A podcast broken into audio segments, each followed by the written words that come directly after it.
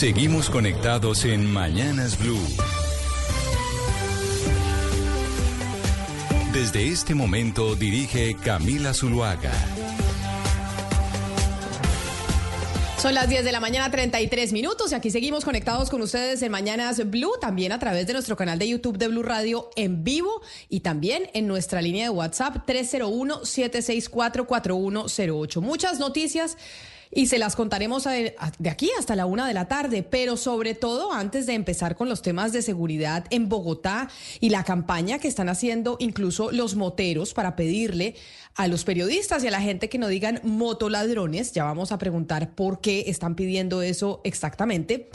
Yo les quiero preguntar a ustedes, Claudia y Ana Cristina, si las les propusieran ser modelos, digamos, para la Semana de la Moda en Bogotá o para Colombia Moda en Medellín, si ustedes aceptarían, ¿usted aceptaría, Ana Cristina, si le dijeran, oigan, Ana Cristina, queremos que usted sea modelo para una de las pasarelas de Colombia Moda, ¿usted diría que sí?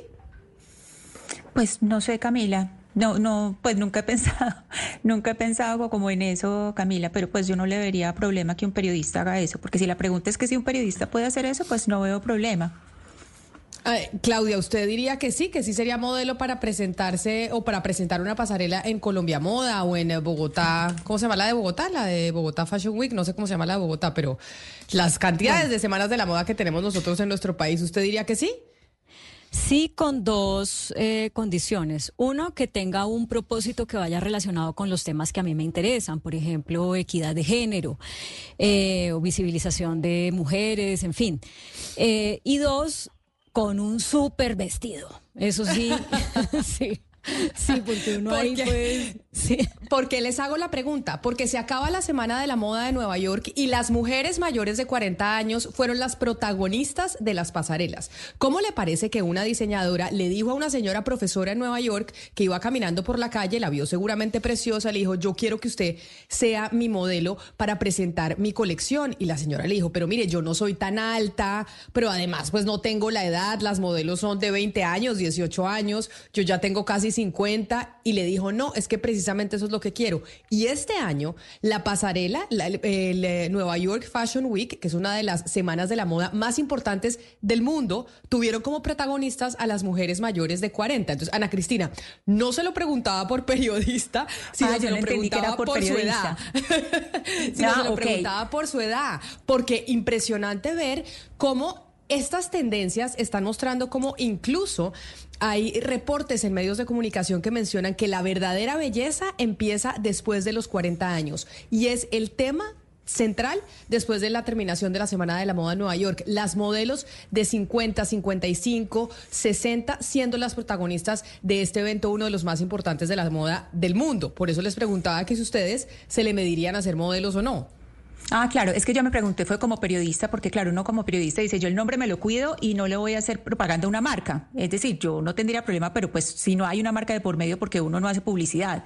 Es en ese sentido. Pero si usted me dice de mayores de 50, pues lo que pasa, de 40 o de 50, eh, hay una cosa, Camila, y es que, claro, uno tiene todo el algoritmo de lo que uno sigue, y por ejemplo, yo sigo a muchas personas que son mayores de 50, sobre todo a muchas mujeres, y eso ya es algo que es eh, muy normalizado. Eh, no solamente los desfiles, sino eh, eh, influencers que son de esa edad y que muestran que simplemente es otro tipo de belleza. Es decir, es, es una manera distinta de ver la belleza porque estamos en una sociedad que siempre se ha asociado de la única forma de belleza a la juventud y es otra forma de ver la belleza. Entonces, pues yo, digamos, ya si es en ese contexto por edad, pues me parece muy normal, pues porque las mujeres mayores de 50 también y mayores de 40, pues también se ponen ropa, también les gusta estar, pues nos gusta estar bonitas y salir bien. Entonces, pues no veo, no veo ningún problema. Lo pensé ah. como periodista fue por asociar a marcas y publicidad, que eso sí, ahí es donde me hace ruido. A propósito de esta conversación, viene a mi cabeza una frase que para mí es como de mis frases de cabecera, es de Isabel Allende, no hay nada más liberador que los años. Entonces, eh, Camila, cuando usted menciona estas publicaciones que han dicho que la verdadera belleza comienza después de los 40, pues yo no lo pondría en términos de si verdadera o falsa, cada edad tiene su belleza y es, y es muy lindo disfrutar la vida en cada edad. Eh, pero sí hay una cosa que ya teniendo la experiencia de tener más de 40 años, creo que es muy valiosa. En cuanto al, al concepto de belleza, y es que uno anda menos preocupado de encajar en un concepto que la sociedad tiene y más eh, libre de explorar pues lo que uno tiene por dentro y por fuera para irradiar eso que uno mismo considera belleza. Entonces, eh, pues qué chévere que eso, este concepto esté, llegado, esté llegando también a las pasarelas de moda tan importantes, pues como me dijo París o me dijo Nueva York, ya no me acuerdo. Nueva York, el Nueva York Fashion Week, que fue precisamente la tendencia, pero viera las mujeres tan espectaculares, o sea, absolutamente preciosas. Y, fue, y es de lo que se está hablando precisamente después de que se terminara la semana. Y es cómo las mujeres mayores de 40, 50, 60 fueron las modelos protagonistas de esta semana de la moda. La señora, ¿me permiten? ¿Puedo participar en la claro, conversación? Claro, puede participar, por supuesto, Hugo Mario, No, estoy totalmente de acuerdo. Las mujeres hoy, mayores de 40, de 50, son mucho más interesantes, mucho más lindas, bueno, porque, entre otras cosas, ahora los, los 40 son los 30 de antes, ¿no? Entonces creo que las mujeres, eh, pues, no sé, se tornan mucho más interesantes y tienen todo el derecho a participar, incluso en pasarelas de, de, moda. Pero además creo yo, Camila, que el tema del modelaje es cada vez más inclusivo. Es que recuerde usted que hace eh, 15, 20 años, las modelos eran exageradamente delgadas. Eran muy, muy flacas y después de muchas campañas eh, eh, para prevenir, por ejemplo, la anorexia y otras enfermedades, pues se le dio la oportunidad incluso, incluso a, mujeres eh, gorditas de participar en desfiles de moda. Hoy vemos muchos desfiles, eh, grandes pasarelas eh, muy incluyentes en donde desfilan no solamente mujeres adultas, sino también mujeres pues con algo de sobrepeso. Sí, puede, puede tener razón que esta pueda ser una tendencia, pero me llamó la atención y yo no sé si es porque yo me estoy acercando a los 40, entonces cuando vi Claudia que ahora la verdadera belleza empieza desde los 40, dije, ese es mi artículo, eh, ese, ese es el mío, esa es la semana de Nueva York eh, mía por cuenta, pero además la que empezó a popularizar esto en Nueva York en la semana que acaba de terminar es una diseñadora que se llama Masteva High, que ella solo contrata modelos para su presentación entre los 40 y los 70 años. No contrata modelos menores eh, de esas edades y pues digamos que se ha vuelto una como de sus firmas y, y de estilo dentro de, dentro de las pasarelas cuando presenta sus colecciones. Sí, pero tampoco caigamos, Camila, en que entonces esa belleza de los 40, 50, 60, 70 tiene que responder a un estándar que se está imponiendo desde una pasarela, porque no todas las mujeres han tenido la oportunidad de alimentarse como se puede alimentar una mujer que se monta en una pasarela o eh, de tener el acceso a la información de cómo combinar ropa, colores, que, saber qué le queda bien, qué, no le queda tan bien, etcétera. Entonces, también aquí el concepto de belleza hay que seguir hay que seguirlo ampliando para que esto que se muestra como una oportunidad de inclusión no se vuelva como un nuevo parámetro que excluye eh, a otras personas. Sí, hay mujeres que serán, que no tendrán esas medidas, que no tendrán ese corte de pelo, que no se maquillarán de esa manera, pero que igual siguen siendo hermosas por lo que hacen en el día a día. Eh, la señora que vende los aguacates en la calle, eh, la señora que maneja un bus, en fin, también son bellas y no porque no porque ahorita lo que puede pasar es que les dicen no usted usted de 50 o usted de 40 o usted de 60 y viera todas esas mujeres tan lindas que llegan a esa edad y usted si no fue capaz eso es lo que se viene si no eh, pues digamos ampliamos el concepto de belleza de una manera más inclusiva. quienes están conectados con nosotros a través de nuestro canal de YouTube de Blue Radio en vivo pueden ver, por ejemplo, el artículo que publica el Wall Street Journal con la foto de una de las modelos que generó, pues, o que llamó más la atención de esos eh, desfiles en Nueva York. O si usted se quiere conectar, puede ver la foto. Miren a Cristina, es una mujer de pelo blanco, 100%, pero absolutamente divina, que uno dice, y, es, y esa fue como la foto referencia de lo que pasó en, en las pasarelas. Y lo que se está viendo y la tendencia de las mujeres, yo entiendo, Claudia, que usted dice, pues ahora no es que cada vez que tengamos 50 años vamos a, eh, a tener que vernos como las que están en las pasarelas. No, pero sí es rescatar que oiga, a los 50 años hay mujeres preciosas, a los 60, a los 70, porque siempre se nos empezó a decir que solo a los 20 usted es bonito y ya. Y mire esta mujer tan espectacular que estamos viendo en pantalla para quienes están conectados en nuestro canal de YouTube. Sí, ese, esa idea, Camila, eh, no es solamente la diseñadora que usted está diciendo, hay una persona que ha sido muy, eh, digamos, influenciadora en las redes, que es Paulina Poriskova. Ella desde hace, Paulina Poriskova en los años 80, ella era famosísima con Cindy Crawford, eh, con todas estas modelos como de esa época, y ella vino como de una un proceso muy eh, como de autorreconocimiento muy importante porque ella eh, fue la esposa del cantante de Cars Rizzo Kasich y el tipo se casó con ella cuando ella era súper jovencita y era la mujer más hermosa del planeta y del universo porque era absolutamente espectacular y todavía lo es. Pero cuando ella cumplió los 40 años su marido le dijo ya no me gustas ya no me gustas porque eres una mujer vieja de 40 años. Entonces ella empezó, y ella, pues Rico Kasich ya, ya, se murió y ella empezó a hacer un proceso como de, de, de, autorreconocimiento, de conocerse por algo distinto a ser bonita. Y ella en este momento tiene 56 años, le acaban de hacer una operación eh, grandísima eh, de cadera. Y ella tiene un novio que es, eh, está ahora con un escritor eh, como novio y está viendo la, la, vida completamente distinta. Ella dice, hay que mirar la belleza de otra manera. Claro que ella todavía es espectacular, o sea, es, es una cosa loca la belleza de ella. Pero ella se hizo tomar fotos en la clínica durante el proceso de posoperatorio que uno se ve desastroso y ella se tomó las fotos de posoperatorio después de que ella esta, este mismo año fue eh, eh, portada de, New York, eh, de, uh, de, la, de, la, edición de domingo del New York Times por eh, precisamente por decir la belleza después de los 50. Entonces, digamos, hay una, no, no es solamente desde el diseño, también desde unas mujeres que siguen siendo muy bonitas, pero que dicen la belleza cambia después de los 50 y hay que aprender a ver la belleza en cada época de una manera distinta. Bueno, pues entonces de la belleza de las pasarelas volvamos a Bogotá y volvamos a Bogotá por el tema de la seguridad. Y es que pues claramente hemos hablado de todo lo que ha sucedido en los últimos días y semanas en la capital del país.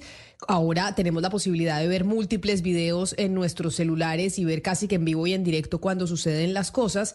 Y muchos de los eventos que se han presentado tienen como protagonistas a personajes que van en moto. Y por eso yo quiero saludar a esta hora a Julián Forero. Julián Forero es concejal de Bogotá, mejor conocido como Fuchi, y fue el concejal o es el concejal motero que tuvo una votación muy importante en la capital y pues está adelantando una campaña diciendo dejen de decir motoladrones. Concejal Forero, bienvenido, gracias por acompañarnos. Camila, buenos días, un fuerte abrazo, que Dios te bendiga, gracias por el espacio y gracias por presentarme con mi nombre y con mi chapa. Muchas gracias. Y entonces, no, pues porque la gente lo conoce a usted como Fuchi, por eso digo, sí. hay que, hay que decirle, sí, sí, hay que decirle Fuchi concejal. Pero usted, en medio de la situación de inseguridad que se está presentando, dice, no, no nos digan motoladrones. Pero entonces, ¿cómo decirles? Me preguntaba una oyente a través del 301-764-4108, si la mayoría de episodios, por no decir casi todos, de los episodios de inseguridad que se están presentando en Bogotá tienen como protagonistas personas que van en moto. Sí, Camila, tienes razón. Yo sé y soy consciente de que están usando la moto para delinquir, pero nosotros nos llamamos taxiladrones, biciladrones, peatones ladrones. No podemos generalizar en un gremio. Yo soy motociclista, soy concejal y no soy un ladrón. Y así como ya existen muchos compañeros que usan la moto para cosas buenas. Y ese siempre ha sido nuestro discurso que haya que trabajarle a mitigar eh, a la delincuencia en moto, sí, pero no me parece que se va a castigar a un gremio siempre tiltándolo de esa manera. De hecho, anoche, sobre la una de la mañana, fui víctima de un abuso de autoridad, donde me amenazan con arma de fuego, donde me retienen por dos horas por el simple hecho de ir en mi moto hacia mi casa. Entonces son las cosas que creo que no deben pasar. Esos guiones destruyen y atacan un gremio muy grande. Claro, y ya que usted es uno de los líderes de ese gremio que lo escogieron para llegar al Consejo de Bogotá y defender los intereses de los moteros en la capital, ¿cuál es la propuesta que ustedes tienen para prevenir que se delinca en las motos y que se utilicen estos vehículos para lo que hemos estado viendo de señores que asesinan a otros y salen corriendo en una moto o entran a un eh, restaurante, se roban todo y salen corriendo en una moto. ¿Cuál es la propuesta que ustedes plantean para ayudarle en ese tema de la seguridad a la ciudad? Eh, nosotros tuvimos una mesa de trabajo con la Secretaría de Seguridad, con mi general Gualdrón, donde estamos creando muchas redes de apoyo de motociclistas. De hecho, estamos creando la red de información más grande de Bogotá. Eh, a diario por Bogotá se mueven casi 500 motociclistas que trabajan en su moto, que van a estudiar en su moto, que van a hacer su trabajo. Y de alguna manera queremos ser parte de esa red de información para contribuir con la policía y denunciar en tiempo real los casos que estamos viendo en vía.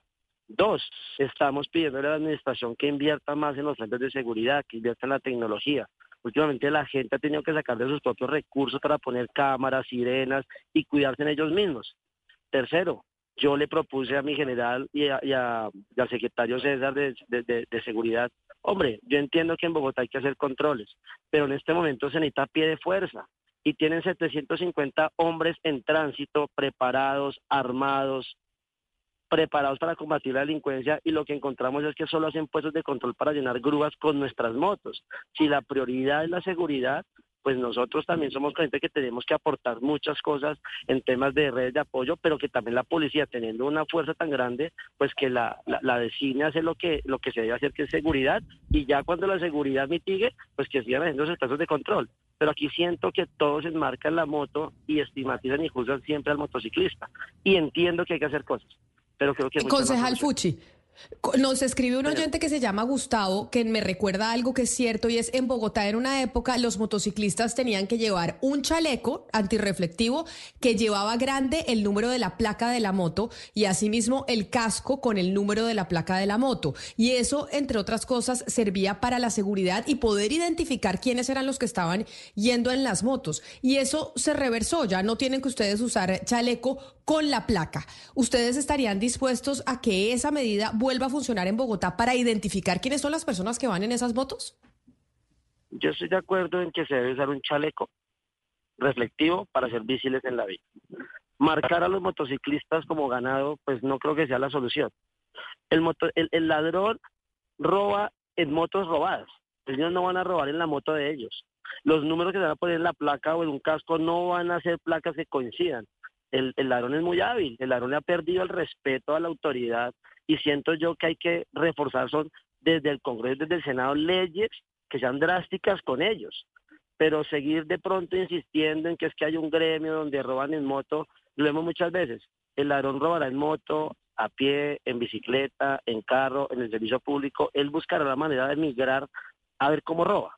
Entonces, ahí es donde queremos articular con la administración cómo nosotros, con la fuerza que tenemos en Bogotá, que sigue creciendo, podemos aportarle a la seguridad de nuestra ciudad, pero sin ser tan castigados y estigmatizados, porque no, nos parece justo.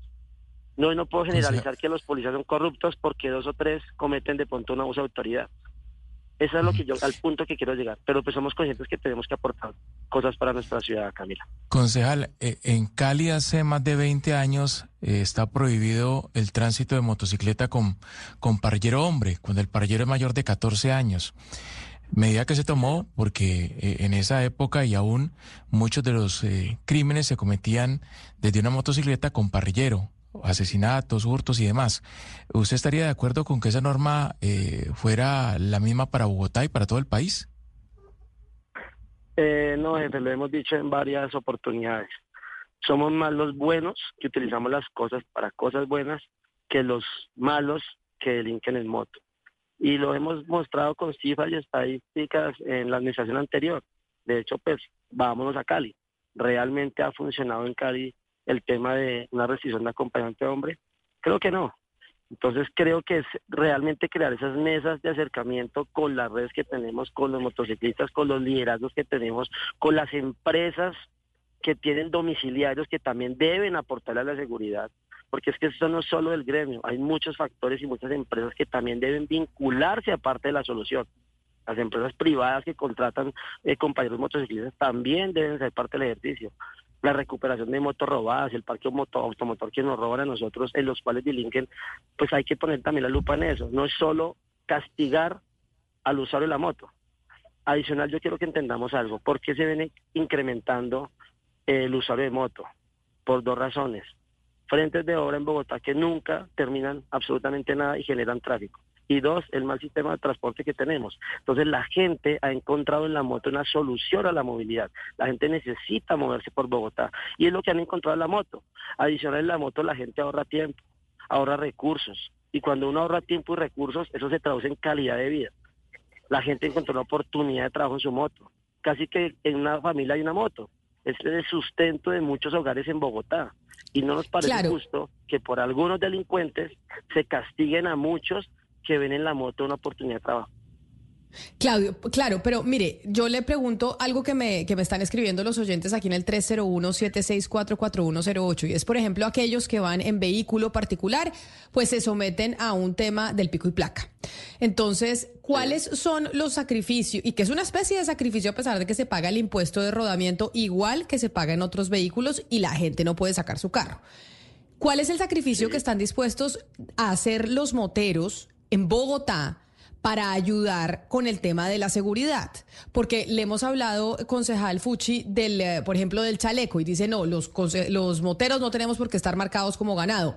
Hablamos del tema del parrillero hombre y, y, tampoco, porque, porque eso no, dice usted, la experiencia en Cali no ha, no ha funcionado. ¿Cuál es el aporte que están dispuestos a hacer desde, desde este sector que cada vez es más grande? Tan grande es que tienen un concejal como usted allá en el consejo la medida de pico y placa no fue diseñada para mitigar la inseguridad. No puedo revolver peras con manzanas. La gente no está saliendo en carro no por el tema de la seguridad, es por un tema de pico y placa, que al final es un negocio más de la administración. Pague, su, pague y saque su carro, así genere trancón. Es un negocio, eso no es por la, por la seguridad. El tema de los polarizados, la gente los usa de una manera preventiva, más no por lujo, y también ya se está generando negocio de la administración en cuanto al tema de los polarizados. Entonces lo que yo no entiendo es por qué tenemos que sacrificar nosotros nuestro trabajo y nuestro medio de transporte porque la policía no haga bien su trabajo, porque no se tomen las medidas que son, porque no se invierta en tecnología, porque no se invierta en frentes de seguridad. Si tenemos muchas más soluciones, ¿por qué siempre tenemos que castigar a la persona que encuentra en la moto una solución? Eso es lo que yo, yo entiendo que hay que aportar. Y me senté con mi general. Y estamos creando una red de casi 30 mil motociclistas que pueden denunciar, informar zonas donde roban motos, las autopartes, toda la corrupción que encontramos en vía, que muchas veces desde un despacho, desde una oficina, no se ve. Esa es la solución que nosotros podemos también aportar, ser garantes y ser unos vigilantes en vía que, con, que trabajando articuladamente con la policía podamos mitigar temas de inseguridad. Pero bajar a más de 500 mil personas que usan la moto para hacer cosas buenas me parece que es una tasa muy alta versus los que delinquen en moto. Entonces entiendo que hay que aportar y hemos propuesto soluciones, pero siempre vemos que la más fácil es restringir. Entonces, estamos en esa mesa de diálogo, Camila, y te repito, somos conscientes del tema, queremos hacer cosas y estamos en eso. El concejal, a mí me, hizo mucho ruido y me disculpa con respeto una parte de lo que nos acaba de decir. Usted dice, porque nosotros siempre tenemos que sacrificarnos, y con todo respeto, uno hace el balance de costos y beneficios, y si hay un sector subsidiado en este país son ustedes un sector que, diferente de los carros, no pagan peaje, que tiene descuento del SOAT, que se le subsidió la gasolina durante un tiempo. Ustedes a diferencia de otros, no tiene una, tiene una cantidad de privilegios. Entonces me hace ruido eso que usted dice, nosotros nos sacrificamos al revés, ustedes son un sector muy subsidiado a la luz de los datos. Hay unos datos que yo quisiera que usted viera de la Secretaría de Movilidad y hablo de la administración anterior, no estoy hablando de la administración actual. Un millón doscientos mil comparendos nos pusieron a los conductores y muchos de ellos, y me atrevo a decir que más del 70% son motociclistas en el 2022, versus una tasa de accidentalidad como de 26 mil fallecidos y muertos en vía. Y en el 2023 eso tuvo un incremento del 10%. Una cosa es que ustedes me digan a mí que no queremos sacrificar y otra cosa lo que pasa en vía y el negocio que tienen montado la administración frente a los motociclistas hay administraciones a las que no les importa la movilidad, ni la seguridad, ni la vida. Somos netamente una caja menor para una administración versus todos los fallecidos y accidentes que tenemos. Entonces, cuando yo hablo de ser maltratados y de que no aportamos, sí, quizás hayan cosas en donde tenemos que evaluar si tenemos que o no aportar, pero es que el estigma que tenemos en vía es completamente distinto. Entonces, pues creo que es una discusión bien compleja, entiendo su posición, pero pues siempre defenderé los derechos de los motociclistas buenos y no la legalidad motor. Y esperamos, usted dice que están en esas mesas de diálogo y de trabajo con el general Waldrón y que ojalá desde el sector de los motociclistas puedan ayudar a la seguridad, que yo sí creo que esa fuerza importante de motociclistas puede colaborar mucho para ayudar a mejorar la, seguridad en Bogotá. Concejal, no lo puedo dejar ir porque sin preguntarle sobre un tema que me están escribiendo aquí en el 301-764-4108. solo palo, solo palo, Camila. no, no, no, es que me están mandando eh, un video no, no, no, no es que yo le quiera dar palo, sino que es que me están escribiendo y me dicen, Camila, ¿por qué no le ha preguntado al concejal Fuchi sobre el video que está rondando en las redes sociales en donde un joven denuncia que el concejal le rayó su camioneta y asegura que no le respondió por el daño y dejó una reflexión para saber por quién estamos eh, votando. Espéreme un segundito, le pido a producción que si me ayudan a poner este video que me están mandando en nuestro chat eh, de WhatsApp para que usted lo pueda escuchar y yo ver de qué es lo que nos está No, hablando Camila, yo lo, yo lo tengo presente. No, pero es que, pero, pero concejal, yo no. Espera, es que, es que yo no, déjeme Ah, lo oigo porque me lo están dale, mandando dale. en este instante. Voy a oírlo Dale, y, y Camila. pongámoslo para que usted pa- se- sepa de qué hablamos. Eh, hoy estamos a 19 de febrero, creo que estamos hoy. 19 de febrero, son las 6 y 38 de la tarde.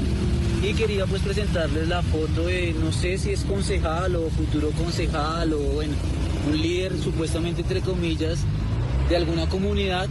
Pero eh, el día de hoy tuvimos un percance donde él fue demasiado grosero, golpeando mi automóvil, rayando mi automóvil, siendo grosero eh, con policías. Voy a mostrar en este momento cómo quedó mi carro. Hizo un rayón prácticamente, mírenlo ahí, desde el final por toda la parte izquierda de mi automóvil. Y en realidad eh, el man se fue sin decir nada. Hubie- Hubiera tenido otra intención, o hubiera tenido otra intención el man. El man viene, concilia con uno. El man al saber que pues en realidad el error había sido de él, salió, dejó las cosas ahí y pues bueno, ahí me dejó el rayón. Sé que acá no voy a ganar nada, no va a ganar de pronto que el man me pague o algo así por el estilo. El man siempre va a decir que no va a ser la culpa de él, porque en realidad con la actitud que demostró hoy, se notó que pocos modales y poca educación tiene.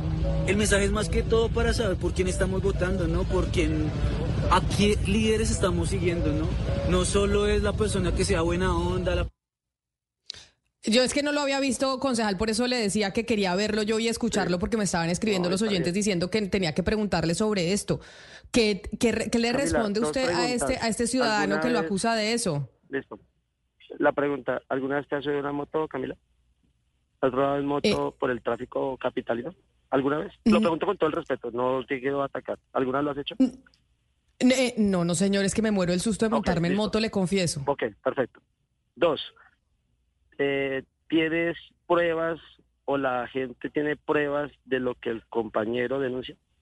¿Existe un No, yo acabo de recibir el, el, el video y por eso se lo, Sí. por eso se lo Lo que puse. pasa es que es muy fácil, es muy fácil juzgar. Y más cuando no está en la política, pues cualquier mínimo error es un motivo de ataque. Yo di respuesta a ese video, Camila. En mis redes sociales tengo un live eh, donde tiene un gran alcance, donde les doy la respuesta y les muestro cómo funciona uno andando en moto en un trancón y cómo fue el altercado con este compañero. Eso fue el día lunes a las 6 y 37, 6 y 40. Salgo yo del consejo, voy a mi casa y el trancón de las Américas es terrible, terrible. Y ojalá algún día pudieran ustedes salir y vivirlo en carne propia.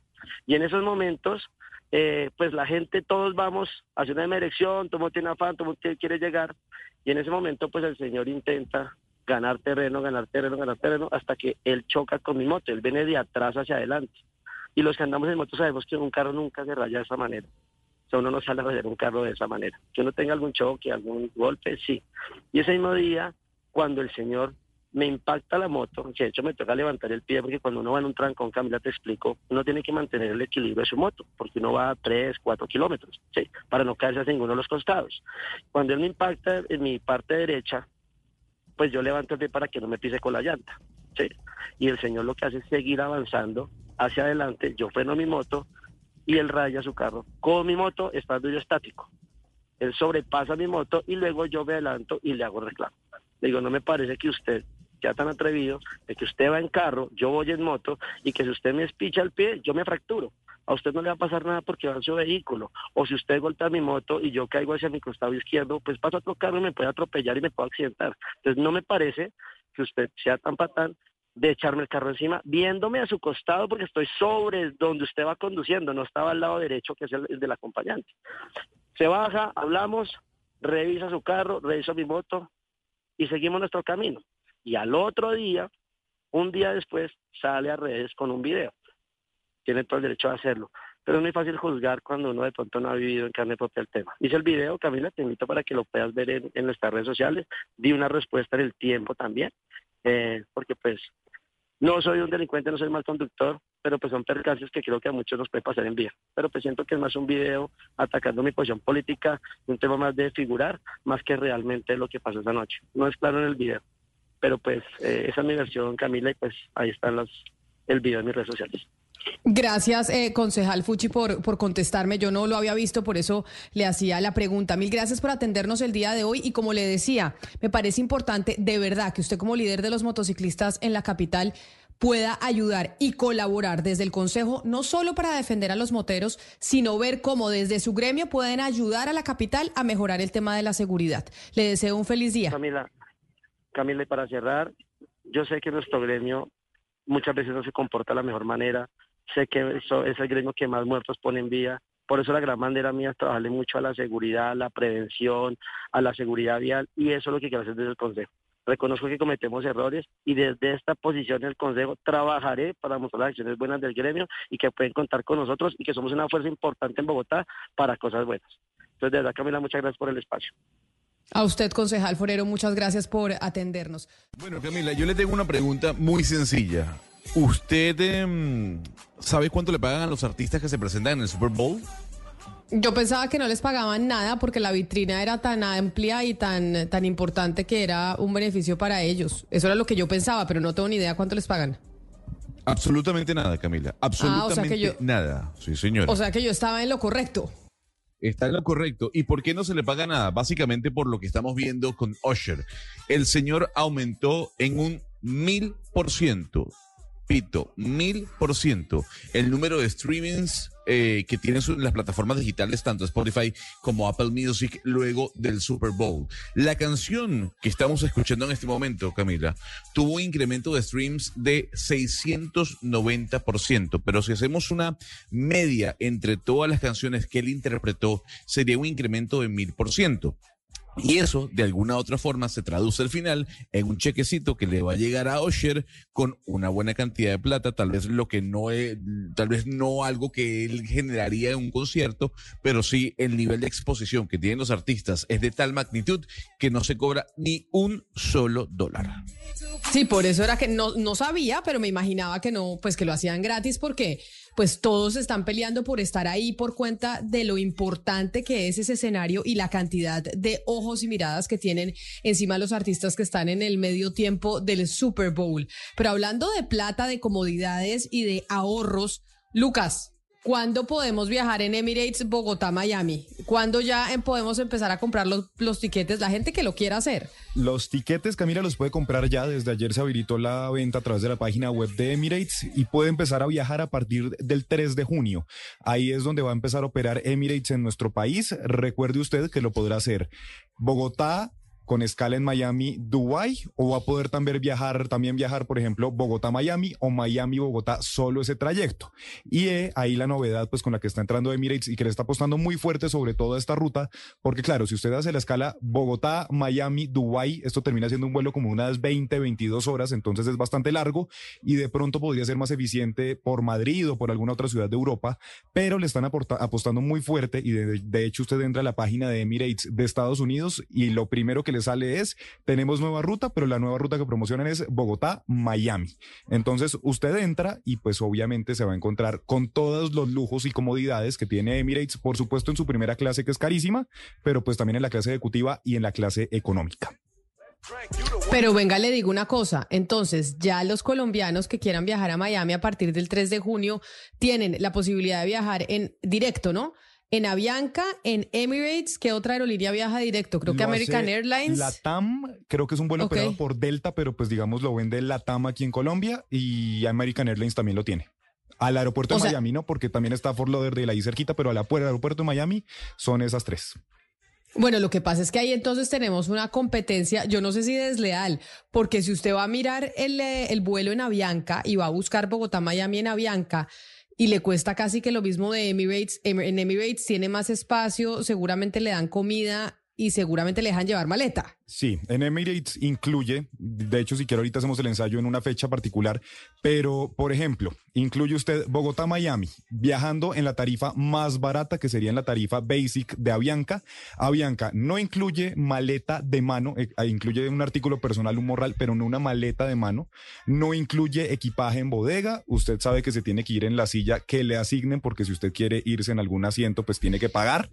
Y tampoco incluye ni alimentación ni servicio de entretenimiento a bordo porque las pantallas que había ya las quitaron. En cambio, en Emirates incluye una maleta de mano de hasta 7 kilos, una maleta en bodega de hasta 23 kilos.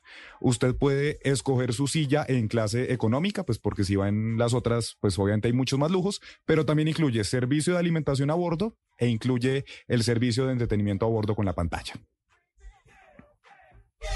Pero, o sea que, Sebastián, esto es lo que usted quería. Esto es lo que usted quería que tuviera más competencia, porque usted decía, es que tienen que darle a Emirates, es que se le debe permitir. Esto que está contando Lucas es lo que usted estaba esperando para el consumidor. Yo y los colombianos y, todas las personas que quieren viajar, al final, entre haya precios más bajos, pues seguramente las empresas sufrirán con los márgenes eh, pero mucho mejor para nosotros, porque imagínense, la, la, empresa por no dar nombres, o bueno, ya los dio Lucas, pues ni ofrece un vaso de agua. Llega una empresa B que le da más barato y le ofrece eh, cobijita, le ofrece maleta, le ofrece, pues yo me voy con la B. Y a lo mejor a Bianca Camila en 10 días de pronto sale, sale con una muy buena promoción eh, y se baja y, bueno, yo creo que al final se, nos beneficiamos todos. Espero yo que esa competencia que hay, por ejemplo, para Bogotá, Miami se traslade al mercado nacional que todavía no que solamente pues dos grandes empresas tienen el 90% del mercado nacional, que es muy complicado salirse entre la Tamia Bianca, pero yo creo que esto es una buena noticia, que amplía su red en América Latina, porque recordemos que pues Emirates ya tiene ruta directa a Buenos Aires, Río, Sao Paulo y Bogotá, pues es su cuarto destino. Sí, pero lo que pasa es que muy bueno para los que compramos los tiquetes, pero no sé para los trabajadores, porque quiero saber cuántos de los azafatos y azafatas de Emirates son colombianos o cuánta de la gente que trabaja para Emirates es, colombiana, porque lo que sí es verdad es que para Bianca trabajan la mayoría colombianos. Entonces ahí tenemos también un tema de, de proteger el empleo local, Sebastián. Bueno, pues, pues si usted traslada eso a toda actividad, pues no que ninguna empresa extranjera pues trabaje en Colombia. Porque... No, pero Sebastián, ahí le tengo una mala noticia para Camila que sale ahora a reivindicar los derechos sindicales de su país y de sus trabajadores. Y es la consulta que yo le hago a usted es, Camila, le, eh, lea el periódico, lea el periódico al menos de Panamá, porque aquí en Panamá todos los años Emirates levanta la mano y dice eh, a quienes estén interesados en Panamá, en trabajar en la compañía Emirates, azafatos, eh, pilotos, estamos haciendo un reclutamiento y la empresa no vuela para Panamá, pero sí tiene una oficina y aquí se hacen el scouting para llevárselos a los Emiratos. Pero yo leo el periódico, lo que pasa es que aquí no hemos visto esos, esos, esos, esos, esos, comerciales, Gonzalo. Yo leo el periódico, lo que pasa es que no, pues al, meterme a leer la estrella de Panamá sí no me da. O sea, tratamos de leer lo que más podamos, pero yo pues a irme a leer la estrella de Panamá, no, como que no. O sea, Camila, ¿y desde cuándo, no tengo tanto tiempo. ¿Desde cuándo, Camila, abogar por, por el trabajo de los nacionales es ser sindicalista? Pero por supuesto que hay que abogar por el, el empleo de los, de, los, de los colombianos, de los compatriotas. Eso no tiene ninguna, ninguna eh, vocación sindical, ni mucho menos. Pero es que la inversión Obviamente que, no eso es lo que hay que hacer. eso es lo que hay que, hacer, eso es lo que hay que defender. pero, por supuesto. Pero, la inversión extranjera no va en contra de eso. No, pero, pero, pero, ¿cómo así? Camila hizo, hizo, el comentario que dice, una empresa nacional, hay mucho más colombianos que extranjeros y lo demás. Y enseguida le cayeron los dos como que estuvieran haciendo que... a ver, a ver, Oscar Monte, le voy, a, le voy a decir algo. Usted cuando vuela en Lufthansa, usualmente el equipo eh, que lo atiende no es colombiano. No es colombiano. Pero por supuesto que no es colombiano.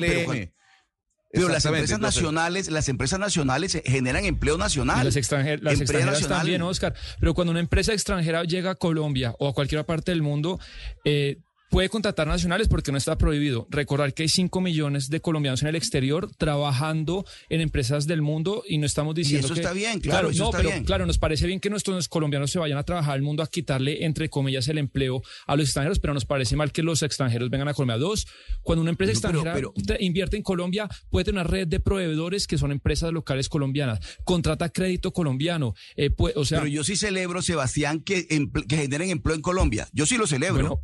Bueno, colombianas y extranjeras, pues pero que generen empleo en Colombia. Bueno, es que el desempleo en Colombia, ustedes lo saben mejor que yo, pero está, está desbordado. la informalidad también.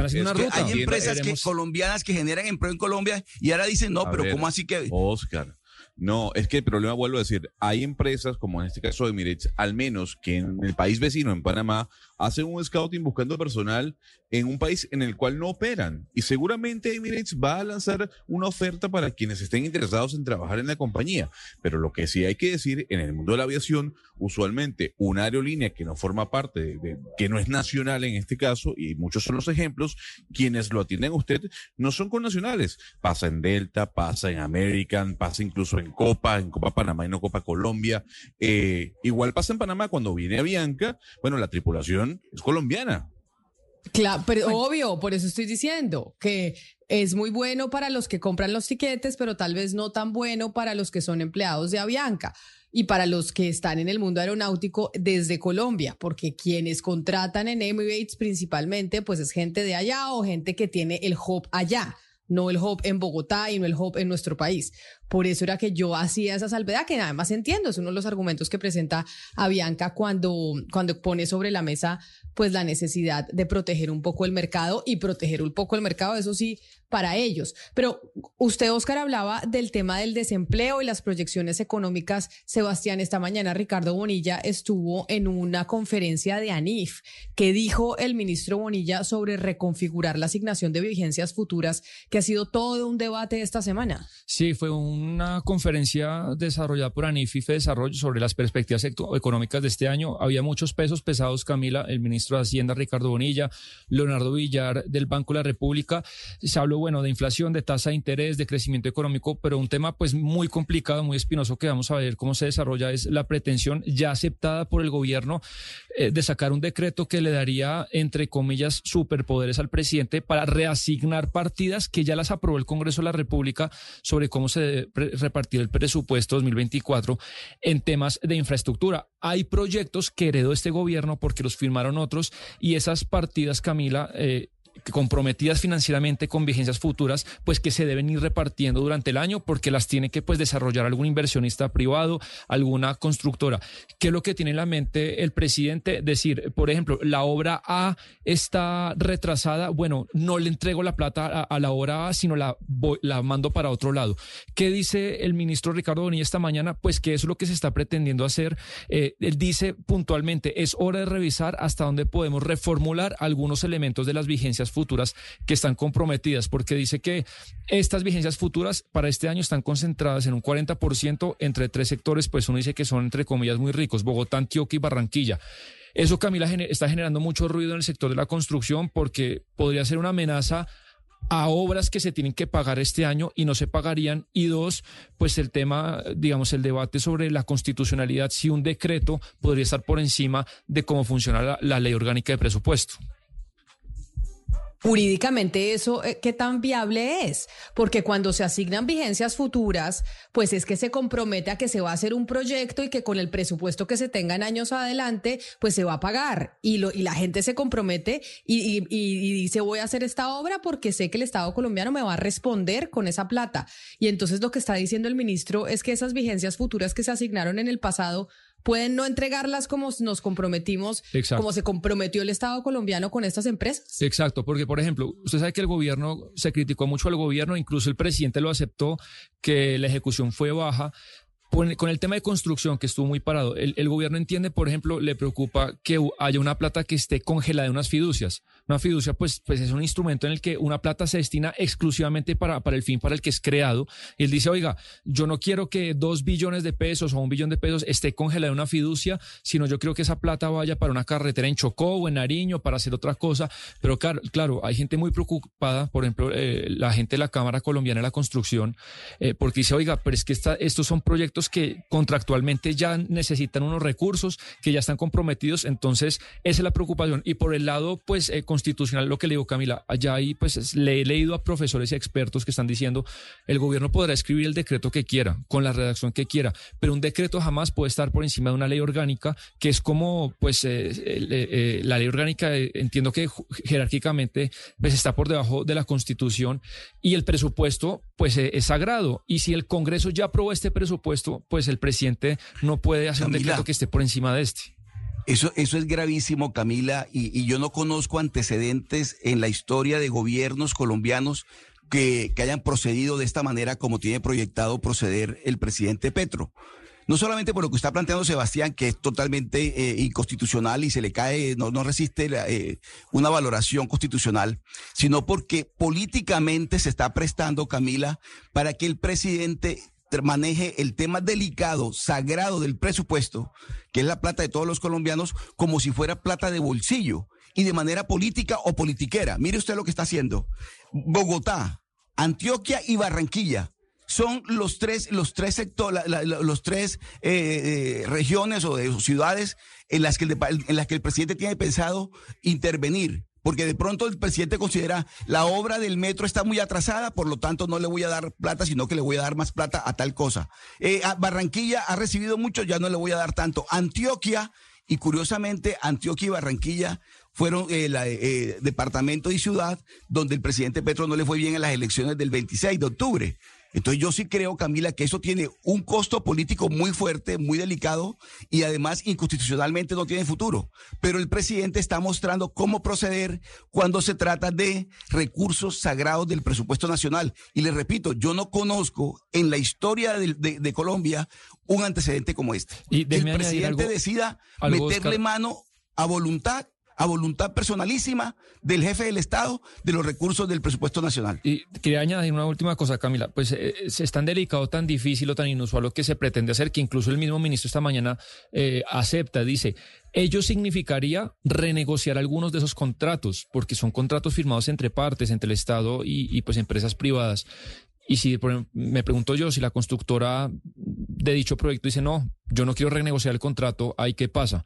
Entonces, pues veremos qué pasa, pero sí eh, ya el ministro aceptó que ese borrador eh, pues está en el horno y se va a publicar. Se pregunta uno, Sebastián, ¿qué pasa con la seguridad jurídica? La seguridad jurídica es la que lleva a los inversionistas a invertir en un país.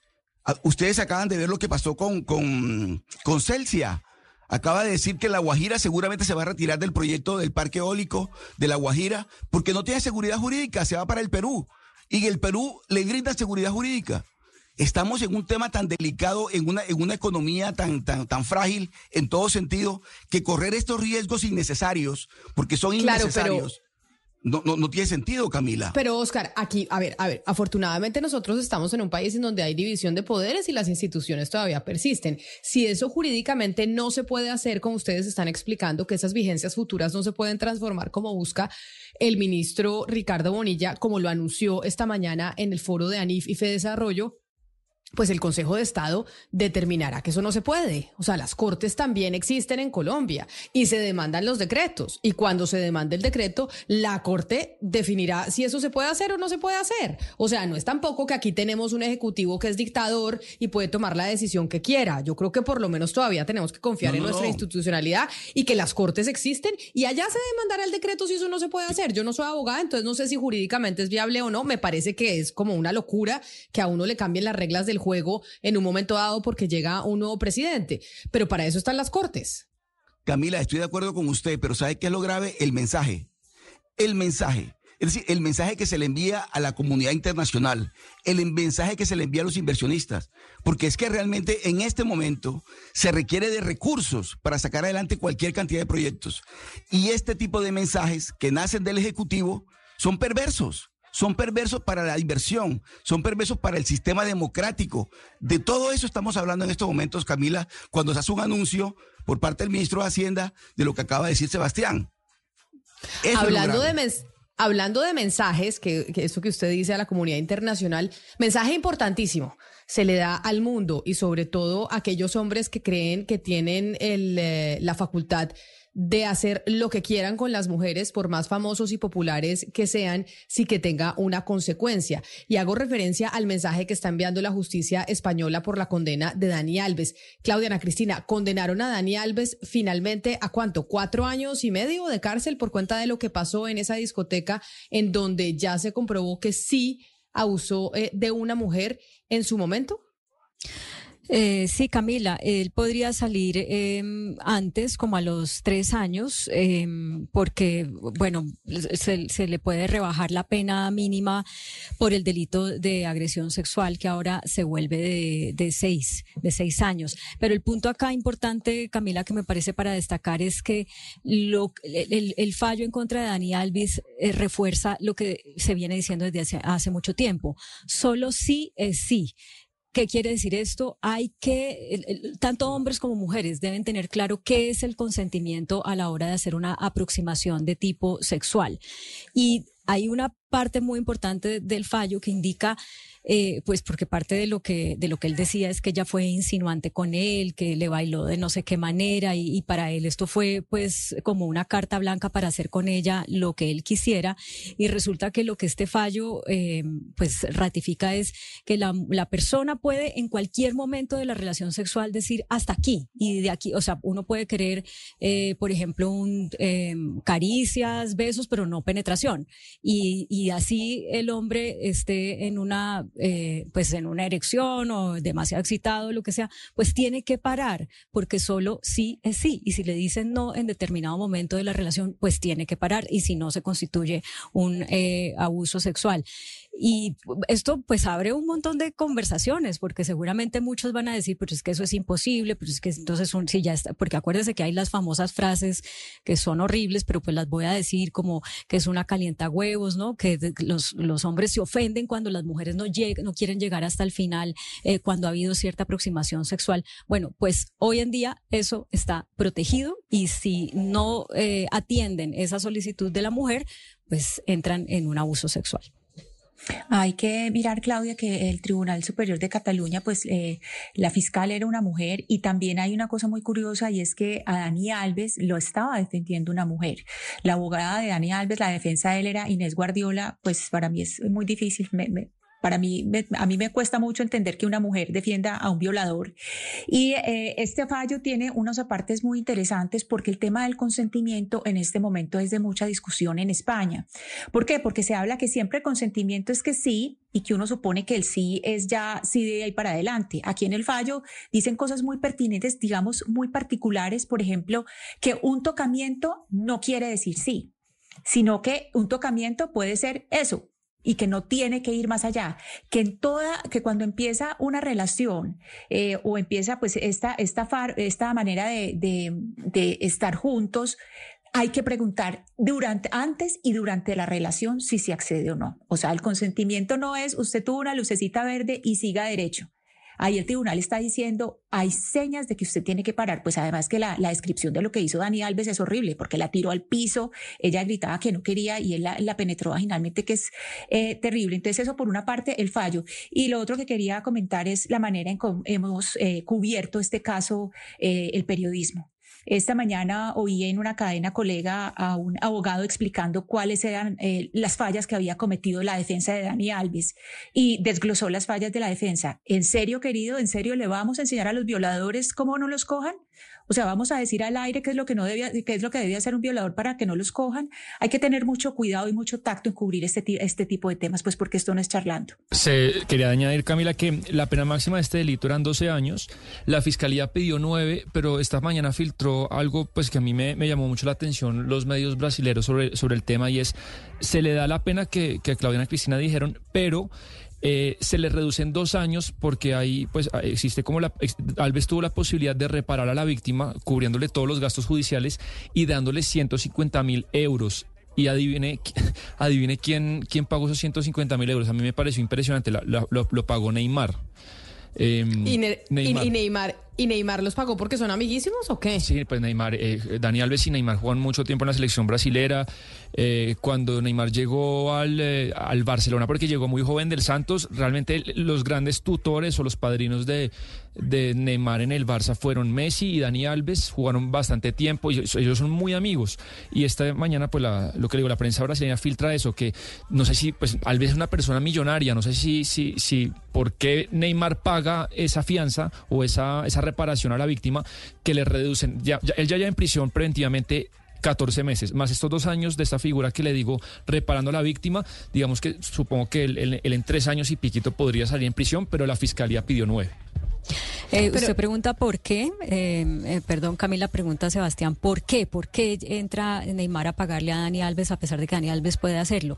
Eso se llama patriarcado y se llama el pacto de machos que se da en el patriarcado, porque es que realmente lo que implica este fallo, pues es algo que pone a los hombres a tener que, quieran o no, eh, reflexionar sobre cómo va a ser su aproximación, aproximación sexual hacia las mujeres y a entender que las mujeres no estamos ahí a disposición como si fuéramos objetos, que nos tienen que consultar, eh, que hay niveles de la relación sexual eh, para los cuales pues no pueden darse por entendido que la mujer está ahí dispuesta o que cuando, como he oído pues que hay hombres que dicen, no, pues le hice el favor de estar con ella porque, porque creen que es que uno se está muriendo, es por, porque los más famosos o porque los más billetudos eh, pues se lo pidan a uno, que es como se dice eh, coloquialmente. Entonces esto cambia unos códigos del relacionamiento entre hombres y de cómo los hombres entienden la relación entre las mujeres. Entonces pagar esto es una forma de decir el fallo es una afrenta a lo que nosotros entendemos como masculinidad y eso se llama machismo y se llama patriarcado. Ahí yo tengo una consulta desde toda mi ignorancia, Claudia, y es, con lo que pasó eh, con Dani Alves, que además eh, es un mensaje que le manda al mundo la justicia española, también se determina que el simple hecho de que usted diga que no, o sea, es decir, que cuando una mujer le dice yo no quiero tener una relación contigo, o yo, eh, o no le dice que sí, ya es un determinante para decir que pudo haber habido abuso si esa relación eh, se llega a dar. ¿Qué pasa si una mujer pregunto, pregunto y no me vayan a matar aquí. mejor dicho, no da su consentimiento, o por lo menos no sabemos si lo da o no lo da, y después de haber tenido la relación dice, no, es que yo le dije que no, es que yo le dije que no, que no quería tener ninguna relación con él, y la relación efectivamente se da, y el personaje, el hombre acusado, dice, pero a mí ella nunca me dijo que no tuvimos la relación y fue consentida y estuvimos juntos y ella no me dijo sí explícitamente, sí, sí quiero darme besos contigo, sí, sí me quiero acostar contigo, pero yo eh, eh, pues entendí por sus, por sus actitudes que sí estábamos bien juntos. Y de repente después... Le, me acusan de que yo de que ella me dijo que no quería tener la relación eh, sexual que entiendo es uno de los de, los debates que está existiendo hoy en día. Eso cómo se maneja porque también hay hombres que dicen a mí me han acusado de cosas que no pues que terminan no siendo ciertas. Sí, también es cierto que de la ley siempre se abusa, eh, Camila, pero y, ese escenario que usted plantea pues puede suceder, pero yo creo que a lo que esto nos debe llevar es a tener una conversación más, em, digamos, madura sobre la sexualidad, sobre el relacionamiento entre, entre las personas. Em, yo no digo que esto nos tenga que llevar a un enfoque moralista de, de, tener relaciones sexuales solamente con las personas a, a, las que amamos y con las que nos vamos a casar, no, pero, eh, pero pues sí creo que de alguna manera nos hace ser más reflexivos acerca de lo que significa pues compartir la intimidad con otra persona y entonces seguramente puede llevar a, que haya unas conversaciones claras más previas en ese proceso de flirteo o de coqueteo eh, para que la cosa esté mucho más clara. Eh, eso que usted dice puede pasar, yo no digo que no y no digo que, todas las mujeres, que no haya una mujer que se va a aprovechar de esto pero, pero sí, pues es tan evidente que tantas veces ha ocurrido que los hombres se aprovechan de sus condiciones de, superioridad o de la manera inferior como ven a las mujeres para aproximarlas sexualmente, que este fallo pues llega eh, por fin como una jurisprudencia que ojalá haga carrera en el mundo para proteger los derechos sexuales de, de las mujeres. Claudia, y además también hay que tener en cuenta que lo que está hablando Camila es las denuncias falsas. Las denuncias falsas de violación son un porcentaje mínimo, o sea, cuando se comprueba que las denuncias falsas, eso estadísticamente es un porcentaje muy poco representativo y que cuando ocurre, y lo que tienen que entender las mujeres que han hecho eso, que como le digo son un porcentaje mínimo, es que a quien perjudican no es, esa, no es directamente a la persona que están perjudicando, están perjudicando a las mujeres que realmente han sido violadas, están perjudicando a una serie de mujeres que sí de verdad han estado en condiciones de vulnerabilidad para que sean eh, víctimas de abuso y que en ese sentido pues lo que le hacen es un daño a la sociedad más que a una sola persona, porque cuando generalmente se hace este tipo de denuncias falsas es para eh, perjudicar a un solo individuo. A ese individuo no lo está perjudicando, está perjudicando a las mujeres que verdaderamente han sido eh, abusadas y que sí son la mayoría. entiendo que no son la mayoría, entiendo, Ana Cristina, y lo tengo clarísimo, pero lo que vela la justicia o, una, o por lo menos la justicia nuestra aquí en Colombia es que es preferible un culpable libre que un inocente preso. Y, así, y por eso hay que, y porque eso es que se tienen todas las garantías a la hora del proceso judicial. Porque nosotros consideramos, la justicia colombiana en este caso, es que es mejor que haya un culpable que esté libre a que haya alguien inocente que esté preso y privado de su libertad. Sí, Entonces, en ese, por eso pregunto en, ese orden de ideas, ¿cómo se manejan estas situaciones en donde existe la posibilidad de que sea mucho más fácil eh, decir una mentira de alguien? Que al final no cometió un delito. Camila, es, muy importante lo que usted está diciendo precisamente por una cosa. Hay mujeres que les ha pasado, y se lo digo porque a, mí me pasó a los, a los 20 años con una, eh, con una amiga con que salimos, que las violan y, quieren ir irse a la casa a bañar y, ahí mismo arreglarse y, pues y quitarse eso de encima. No hagan eso. No hagan eso. Eso, como le digo, a mí me pasó con una persona cuando yo tenía 20 años y estábamos con un abogado y él dijo, no, no te vas a ir a bañar, yo sé que estás muy mal, la violaron en una discoteca, en, el parqueadero de una discoteca, te vamos a llevar a poner la denuncia y no te puedes bañar, no te puedes lavar porque te tienen que hacer pruebas, te tienen que hacer unas pruebas que se, las hacen en medicina legal para que, para que quede la muestra de que eso pasó. Por ejemplo, en este caso que le estoy contando, sí fue, sí, sí pudo llevarse todo, el, eh, pues si a la persona le salió a cacho, el, al violador.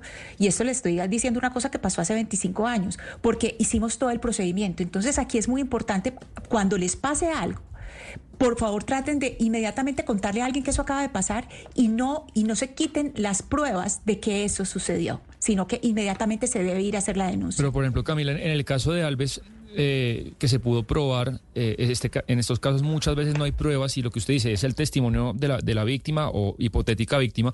Y acabó, tres cosas que, que, fulminaron a Dani Alves. Uno, él tuvo tres contradicciones en sus declaraciones, rectificó tres veces su versión y las versiones eh, no eran compatibles con las anteriores. Dos, uno de los vigilantes de la discoteca Sutron, que se llama así donde ocurrió el hecho, grabó eh, la, la, escena cuando la niña o la, chica estaba saliendo a la discoteca llorando y muy afectada y grabó esa parte. Y tres, las cámaras internas de la discoteca sí grabaron la parte cuando Daniel Alves y la, chica entran al, baño y quedan 15 minutos encerrados y se ve que ella sí sale como alterada o afectada. Entonces, todas las piezas pues hicieron que lo de Alves fuera indefendible. Claro que sí. Son las 11 de la mañana, 40 minutos. Yo voy a hacer una pausa cortita. Esta, sin duda alguna, es una noticia internacional que le manda un mensaje y al mundo y a esos hombres que se creen que pueden pasar impunes después de una agresión eh, sexual a una mujer o incluso esos hombres que se creían tan poderosos como Dani Alves, porque los futbolistas terminan siendo muy poderosos y que podían hacer lo que quisieran sin que la justicia llegara a sus puertas. Vamos a hacer una pausa y cuando regresemos vamos a hablar de los proyectos eólicos en La Guajira, porque hablamos todo el día de la transición energética, de qué potencial eólico tenemos nosotros en el país y pues parece que aquellos proyectos eólicos que estábamos empezando a tener pues no van a ser tan exitosos o se van a ir. Ya vamos a entender de qué es lo que estamos hablando. Hacemos una pausa y volvemos.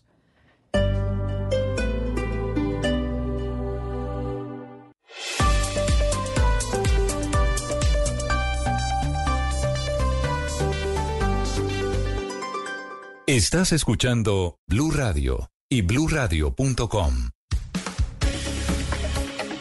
Antes de irme para el departamento de La Guajira a hablar de los proyectos eólicos, Oscar, quiero preguntarle sobre lo que está pasando en Barranquilla, que me parece aterrador. De los de los eh, frentes de comerciales más afectados es el de los tenderos. El de los tenderos. En general, la parte del comercio de Barranquilla ha sido objeto, Camila, de esta, de esta ofensiva cruel, perversa de, de, las cárceles de, y que tiene como víctimas al sector comercial. Yo recuerdo también, Camila, que aquí tuvimos al exalcalde Jaime Pumarejo hablando precisamente de ese tema y cómo Barranquilla desgraciadamente se ha convertido, como dice la doctora Bonilla, en la capital nacional de la extorsión. Y esas extorsiones se, se, se, se diseñan y se ejecutan desde las cárceles de la ciudad como desde otras cárceles en todo el país. No, pues muy preocupante. ¿Y qué dicen las autoridades, Oscar? Camila, aquí se ha iniciado una ofensiva por parte de la policía y de la administración distrital eh, de tratar de desactivar esas, esas redes que están operando en, la, en las cárceles de Barranquilla. Pero para esto se requiere, y hay que decir las cosas como son, Camila, de una articulación a nivel nacional. El IMPEC sigue, sigue sin tener el control en las cárceles del país. Y desde las cárceles del país es que se están extorsionando y desde las cárceles del país, Camila, es que se está dando la orden de asesinar a aquellas personas que se niegan a pagar extorsiones.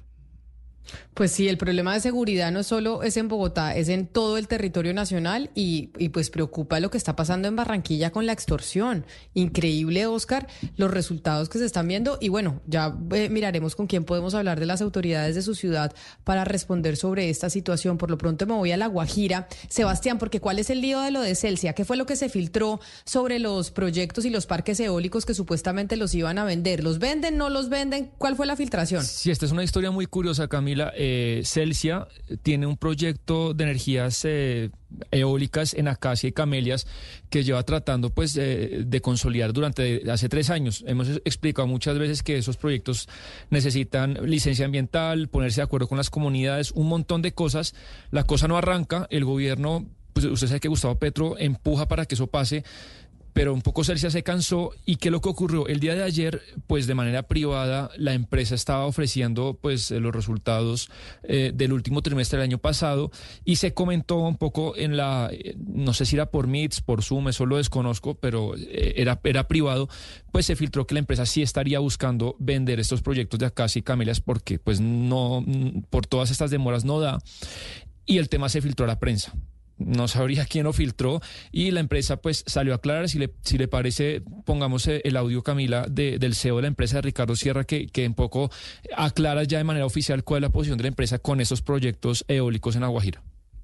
Sí, le dimos primero que todo un reporte a nuestros accionistas e inversionistas de los buenos resultados de cierre de 2023, del anuncio de un dividendo que crece un 9,5%, eh, del programa de readquisición de acciones que viene supremamente bien y de la invitación a todos a que nos acompañen el 20 de marzo en nuestra asamblea de accionistas. Igualmente hubo muchas preguntas y entre ellas hubo una en particular sobre el desarrollo de nuestros proyectos en Guajira.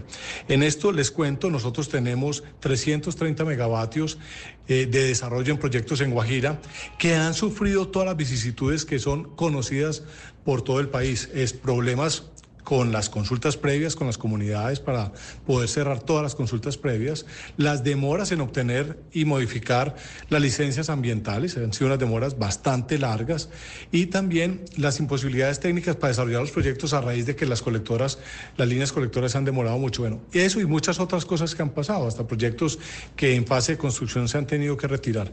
Todo esto ha llevado a que, una vez terminado todo el proceso de licenciamiento, pues la compañía va a tener abiertas todas las posibilidades y una de ellas claramente es la posibilidad de la venta de esos proyectos frente a todo lo que les acabo de comentar. Celsia es una, una, empresa de energía del grupo Argos, que para poner en contexto, pues es una empresa que produce energía de renovables, es decir, de agua, de hidroeléctricas, del sol con paneles solares y de viento, como es la que estamos hablando de La Guajira, y tienen proyectos en Colombia, en Panamá, en Costa Rica y en Honduras. Esta es una de las empresas, si no la empresa más grande, Sebastián, que está estructurando o que estaba estructurando proyectos de energía renovable utilizando el viento en La Guajira. ¿Celsia es la más grande o había otra más grande que Celsia? No sé si la más grande, pero sí es una de las dos empresas más grandes generadoras de energía del país, sin ninguna duda. Y estos proyectos que son claves para el gobierno, Camila, y, y pues se sabe que la empresa ya tiene la intención de venderlas por el momento. Pues déjeme saludar a Alexandra Hernández, que es la directora ejecutiva de Ser Colombia, que es la asociación de la Asociación de Energías Renovables del país, para preguntarle sobre eso. Si se venden entonces estos proyectos del Celsia, ¿cómo queda ese proceso de transición energética y de encontrar energías eh, renovables en nuestro país? Directora Hernández, bienvenida. Gracias por acompañarnos.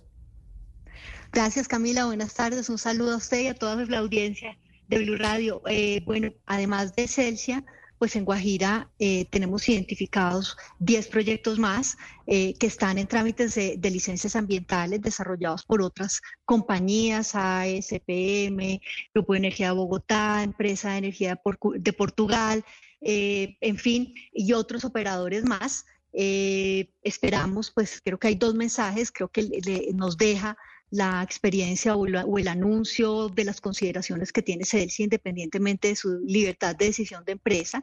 Uno es el país, pues no puedo olvidarse de La Guajira no podemos olvidarnos del potencial que tiene estos proyectos eólicos, no solo porque Colombia necesita esa energía eh, nueva para atender el consumo creciente de los colombianos, sino porque también esos proyectos eólicos pueden ser pilares de desarrollo también, de acceso a energía, agua, proyectos de desarrollo social de las comunidades guayús eh, en, tanto en alta como media como en la baja Guajira. Entonces, pues ahí hay una lección que tenemos que aprender como país y apoyar el desarrollo de estos proyectos.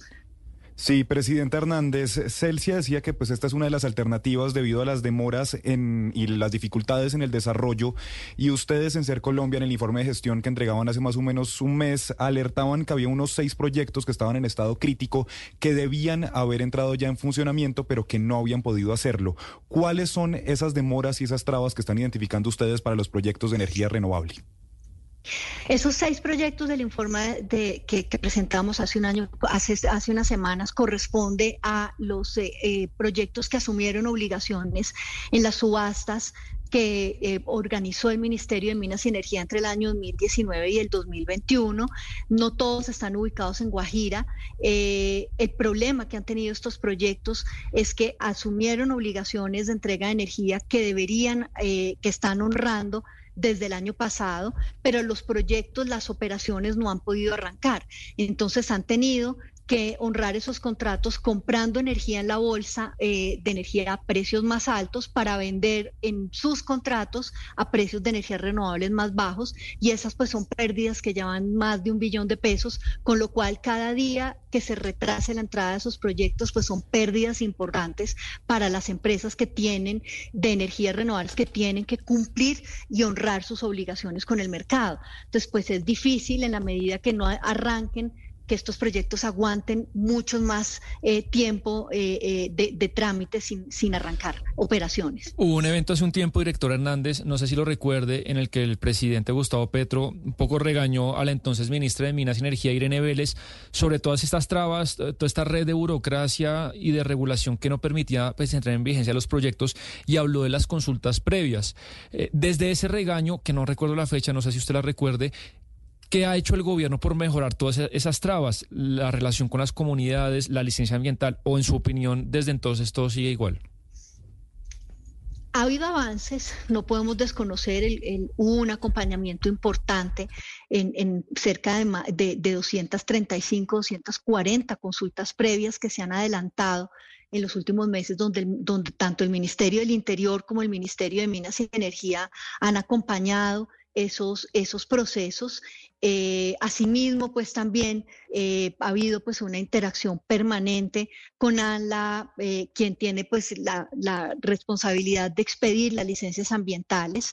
sin embargo, pues todavía tenemos un camino por recorrer de parte y parte. Sin duda alguna, las empresas debemos seguir aprendiendo en el proceso de eh, tanto de las consultas como en los mejor, mejorar nuestros estudios, eh, la calidad de los estudios que presentamos, pero también ahí hay una lección digamos, desde el punto de vista de las autoridades por tener una mayor claridad en, las reglas con las que se evalúan estos proyectos, con los requisitos que se piden, eh, acotarlos a los verdaderos impactos, porque al final pues el, mismo presidente de la República eh, en, estas menciones que ha, pedido pues a sus, a, sus, a sus carteras mayor coherencia, es que pues finalmente son proyectos que tienen mucho menor impacto ambiental, que van a traer unas menores emisiones atmosféricas eh, de gases de efecto invernadero y que por ende pues debemos aterrizar las expectativas en los, en los impactos y lo que pedimos en los estudios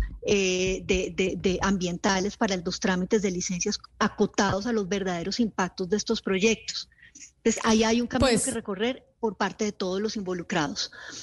Pues directora Alexandra Hernández, yo le cuento que me informan que de la ANLA, en la ANLA están trabajando precisamente en emitir un comunicado haciendo varias precisiones sobre la licencia ambiental de los proyectos de Celsia en La Guajira y que ese comunicado en el que está trabajando la ANLA para hablar sobre esos proyectos de Celsia de La Guajira nos va a dar eh, muchas claridades al respecto de estas iniciativas. Muchas gracias por atendernos hoy aquí en Mañanas Blue.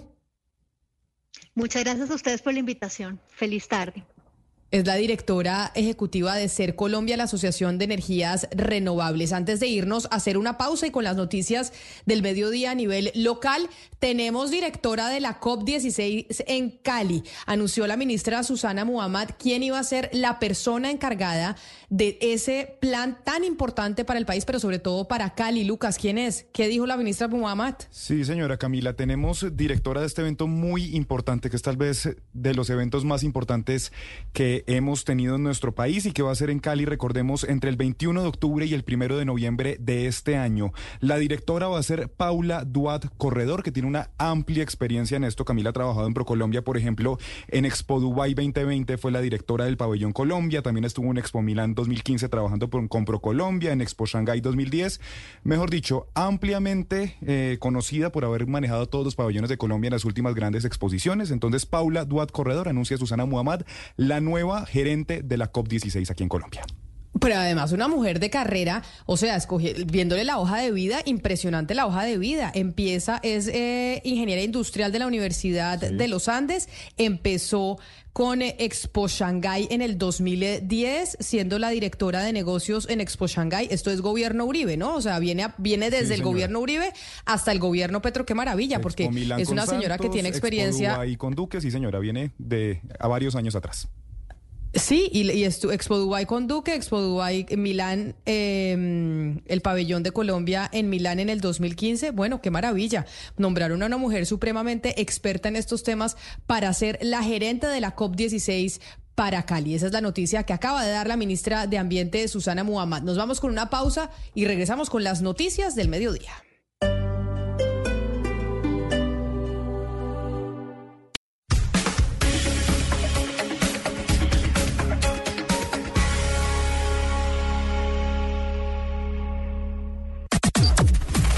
Las noticias del mediodía en Mañanas Blue. A las 12 del día, como siempre, nos conectamos con el servicio informativo de Blue Radio para actualizarlo a usted de las noticias más importantes en Colombia y en el mundo. Y vamos a hablar de la seguridad en Bogotá porque ya salió a la luz el nombre de la persona, el hombre que fue capturado tras el asesinato de Roberto Franco en el Parque de la 93. El joven deberá enfrentarse ahora a la justicia por delitos como homicidio agravado. Felipe García, ¿de quién se trata? Hola Camila, sí señora, las autoridades revelaron la identidad del motociclista que fue capturado ayer en el Parque de la 93 luego del asesinato, recordemos, del empresario Roberto Franco. Se trata de Giancarlo Bermúdez, un hombre de 25 años que según las autoridades pues conducía una de las dos motocicletas utilizadas por los sicarios para pues perpetrar este crimen. Bermúdez fue capturado por la policía en el Parque de la 93 luego de esta persecución y luego de que no le encendiera la motocicleta en la cual iba a escapar el sicario. Este señor recibió unos impactos de bala, fue trasladado Camila a la clínica del country donde luego fue dado de alta y fue pues justamente capturado por la policía. La fiscalía en este momento se encuentra adelantando la solicitud de audiencia de legalización de captura contra Bermúdez, quien se enfrentará a cargos, como usted mencionaba, como homicidio agravado y porte y tráfico de armas de fuego y de acuerdo con el ente investigador este hombre podría enfrentar una pena de hasta 50 años de cárcel. Gracias Felipe y cambiamos de tema porque avanza la sala plena de la Corte Suprema de Justicia en una nueva sesión para elegir a la nueva fiscal general en medio de un ambiente de tranquilidad en los alrededores del Palacio de Justicia. ¿Qué pasa a esta hora, Ana María Celis? Pues mire, lo los magistrados de la Corte Suprema de Justicia continúan esta hora en sala plena donde están votando nuevamente para elegir fiscal. La Corte ya realizó dos rondas de votaciones donde va ganando Amalia Pérez, sin embargo, aún no alcanza la mayoría para ser fiscal.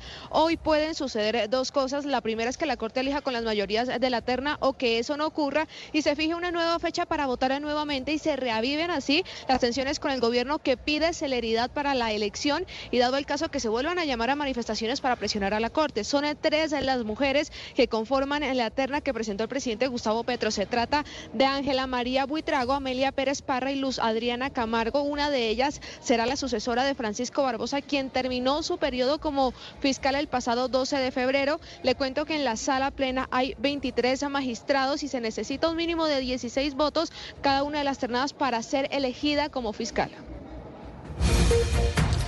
Pues pendientes entonces de la Corte Suprema de Justicia y de la elección de fiscal. Y en la Comisión Séptima del Senado, comisión de la cual también estamos muy pendientes, se alista el desarrollo de una mesa técnica de cara a buscar consensos para las ponencias de la reforma a la salud que entra a su tercer debate este mes. Andrés Carmona, que de eso están pendientes varios votos decisivos de esa comisión sobre la reforma a la salud. Por supuesto, Camila, muy buenas tardes. Bueno, podemos decir que ya los votos de los conservadores se ratifican como negativos por cuenta de la eh, decisión que tomó hoy el directorio nacional conservador. Pero vamos con estas mesas técnicas que son convocadas por la vicepresidenta de la comisión, la senadora de Colombia Justa Libres, Lorena Ríos, que se eh, desarrollarán desde el 25 de febrero, desde el próximo lunes, hasta el 13 de marzo. Durante cerca de estas tres semanas se van, eh, van a participar distintos actores del sistema de salud, empresarios, usuarios y demás en ocho mesas. Ocho mesas en los que hay eh, distribución de medicamentos, condiciones del talento humano, experiencia de los pacientes en el sistema de salud, uso de tecnologías, gobernanza, experiencias y perspectivas, aspectos financieros y endeudamiento y sostenibilidad financiera. Todas estas mesas buscan generar un consenso en torno a la posibilidad de llegar con una ponencia o por lo menos con dejar eh, los puntos claves en dado caso de que hayan varias ponencias para el debate. Esto podría alargar un poco la discusión, eh, dando contravía a lo que dijo el gobierno nacional de que espera de que en dos semanas ya el debate esté listo e inicie la discusión de la reforma en la Comisión Séptima. Pero mientras se desarrollan estas mesas técnicas, todavía habrá algo de espera, Camila. 12 del día, 5 minutos, y se cayó el artículo del Plan Nacional de Desarrollo que le permitiría o que le permitía al Ministerio de Hacienda utilizar recursos del Fondo Nacional de Pensiones de Entidades Territoriales para contratar esto de manera directa. Damián Landines. En medio de las movilizaciones que se desarrollan a esta hora en el Palacio de Justicia, la Corte Constitucional acaba de darle un nuevo golpe al gobierno de Gustavo Petro. Esta vez le tumbó un artículo del Plan Nacional de Desarrollo en el que se establecía que el Ministerio de Hacienda podía hacer uso de recursos del Fondo Nacional de Pensiones de entidades territoriales FOMPET para contratación directa. Los magistrados estudiaron la jurisprudencia en la que se estableció que los artículos de los proyectos que son tramitados en el Congreso deben tener una relación con el propósito general de la iniciativa y en este caso no era posible confirmar esa relación. El pronunciamiento mencionó que no resultaba posible adscribirle un fin, un fin planificador y carecía de una relación de conexidad estrecha, directa e inmediata con las políticas y estrategias que se propuso el gobierno nacional para alcanzar durante su periodo los objetivos y metas fijadas en el parte general del plan. Damián, gracias. Y bueno, Desarrollo está haciendo un llamado a la calma y dice que las finanzas públicas en el país no están a punto de colapsarse como sugirió hace algunos días el presidente Gustavo Petro, Marcela Peña.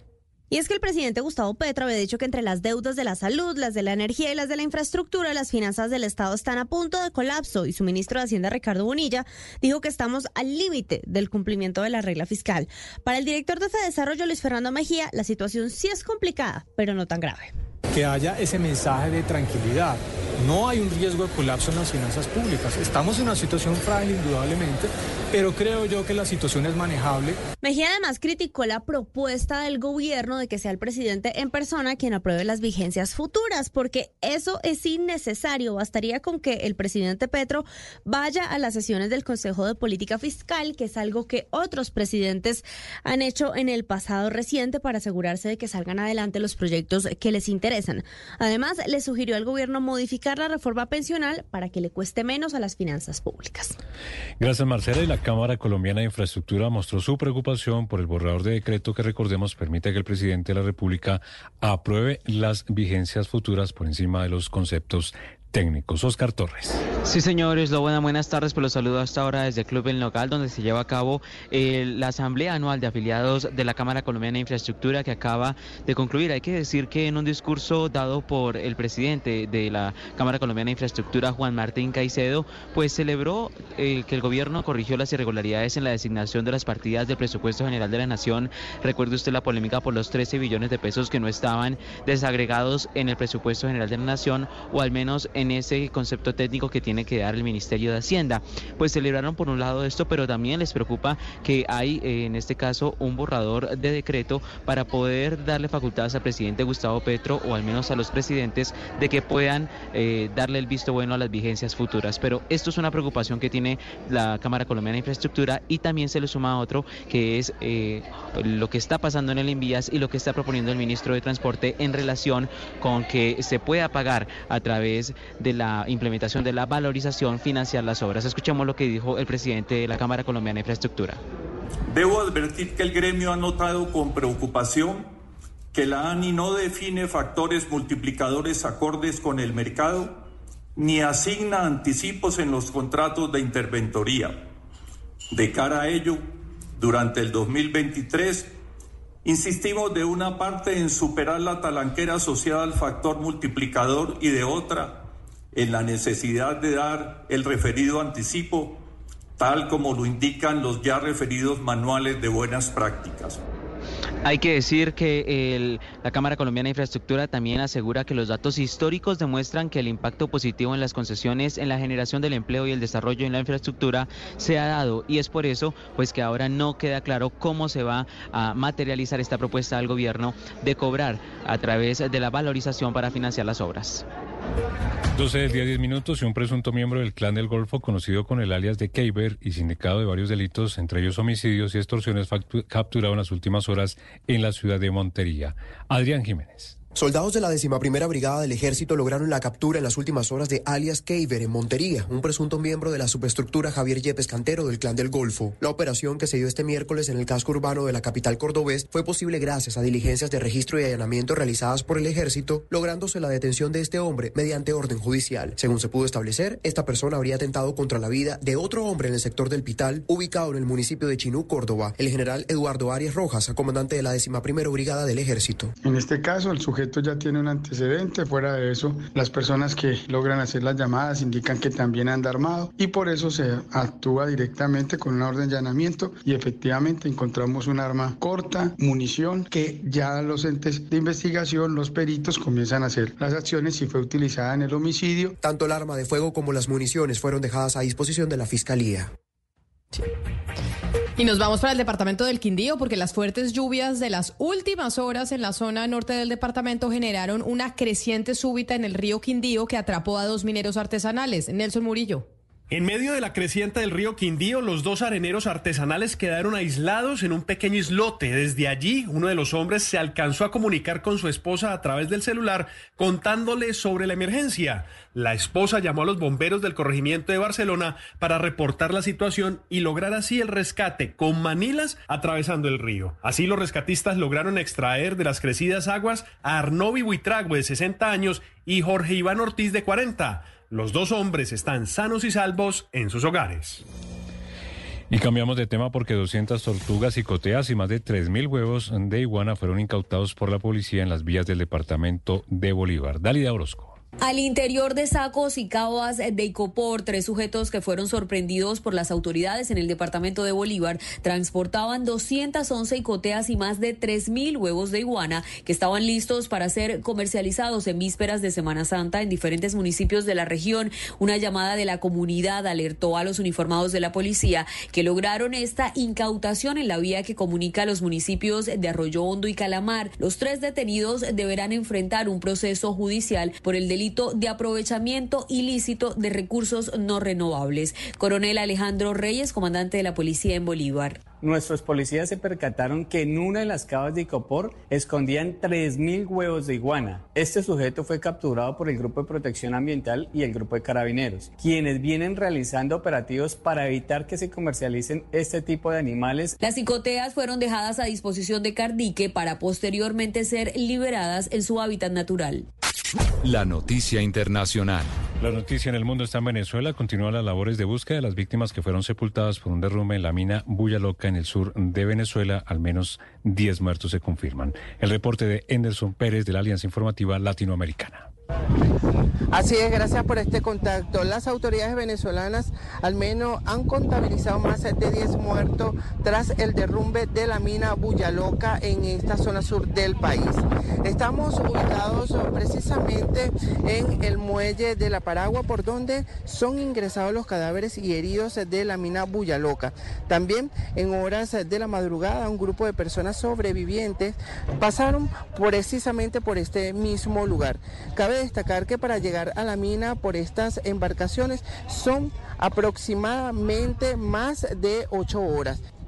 Se espera que las autoridades del Estado Bolívar al sur de Venezuela hagan un nuevo pronunciamiento para ofrecer más detalles sobre esta tragedia. Tuvimos contacto con familiares de las víctimas la noche de ayer, quienes nos comentaban que exigieron a las autoridades que se intensifiquen las labores de búsqueda, pues ellos se encuentran acá aún en el muelle de la Paragua desesperados porque no saben del paradero de sus familiares. Nosotros estaremos muy atentos a todo el desarrollo de esta información. Desde el sur de Venezuela para la Alianza Informativa Latinoamericana, Anderson Pérez.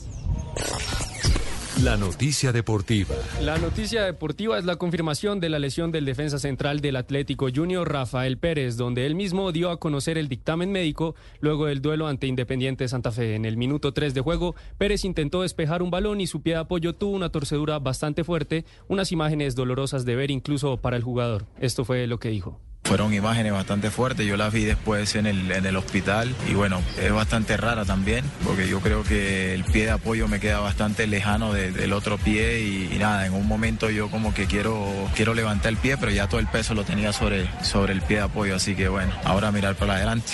Fractura de tibia y peroné fue el reporte que le entregaron al jugador de 34 años, quien se espera regrese a las canchas entre 4 y 8 meses.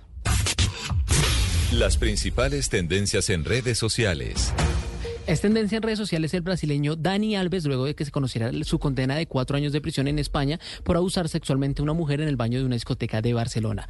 Usuarios en redes sociales tienen opiniones divididas, algunos celebran la decisión del Tribunal de Barcelona, al igual que otros lamentan la noticia, pero consideran que debe pagar por el delito que cometió. También recuerdan la época en que el brasileño hizo parte del Fútbol Club Barcelona, lamentando que de esta forma termine su carrera deportiva.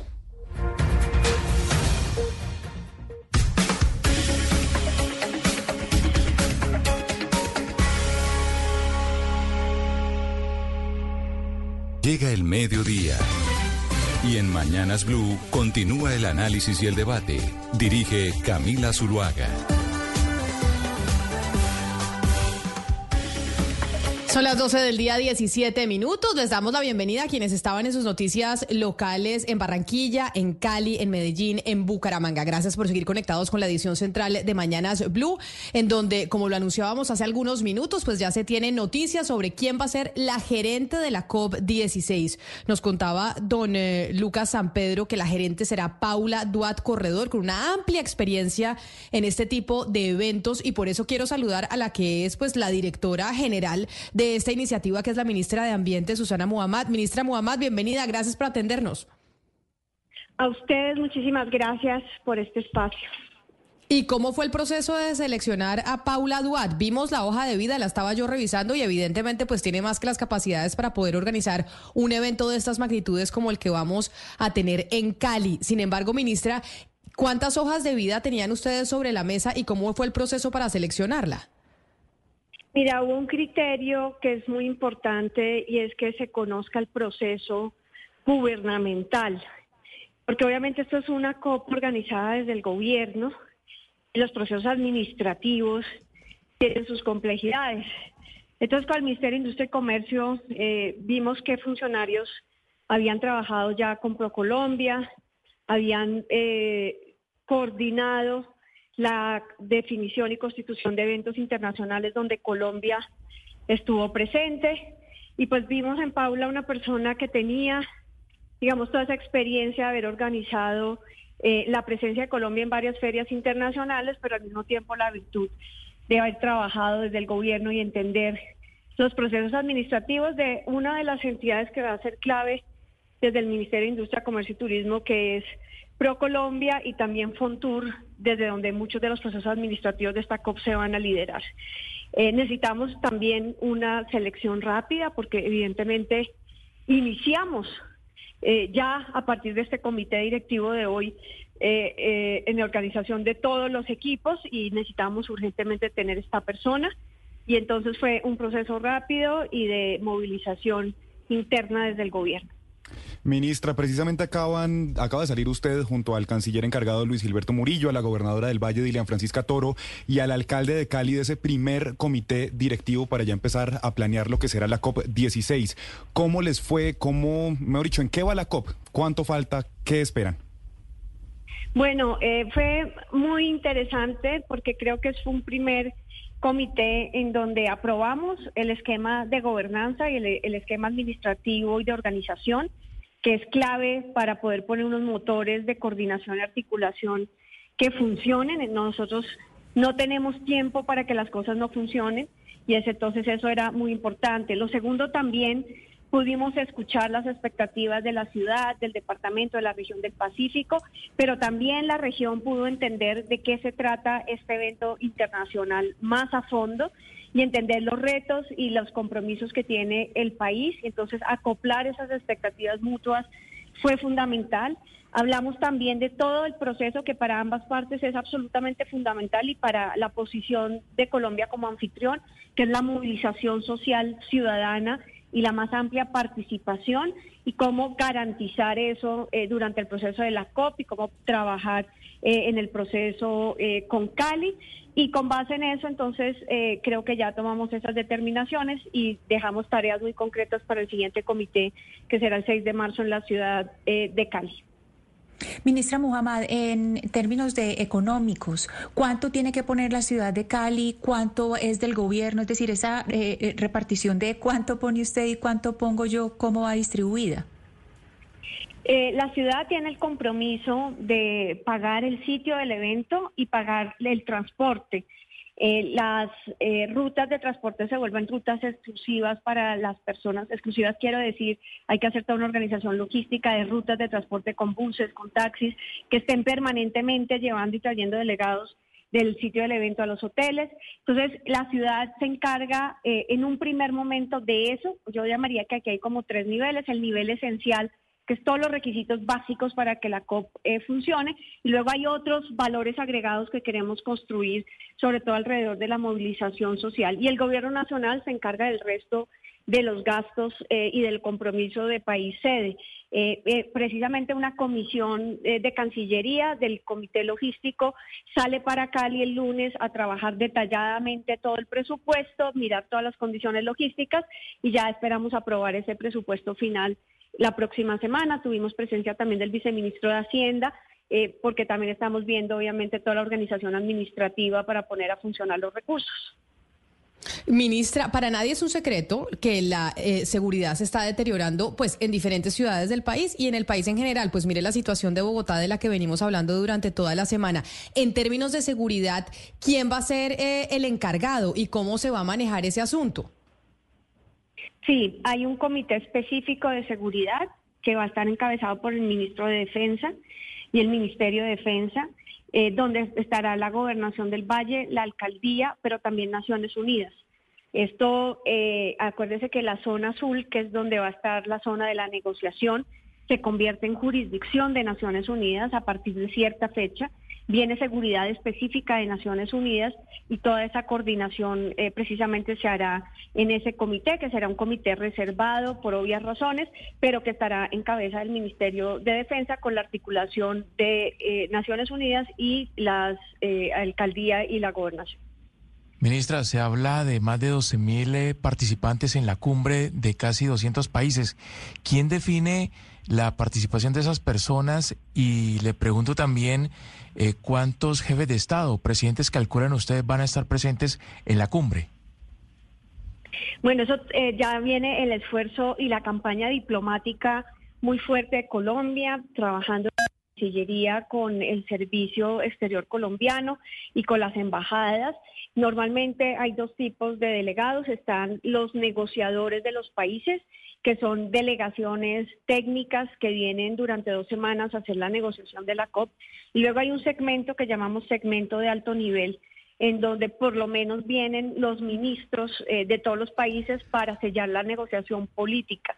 Ese segmento de alto nivel es un momento muy especial de la COP que tiene unos requisitos eh, técnicos, logísticos y políticos muy importantes. Y en cuanto a jefes de Estado, eso se va confirmando a lo largo del tiempo, eh, dependiendo obviamente de las características políticas de la COP. Hay que decir que a la COP de biodiversidad vienen mucho menos jefes de Estado que en la COP del clima que se ha convertido como en la COP eh, más eh, de nivel más alto políticamente.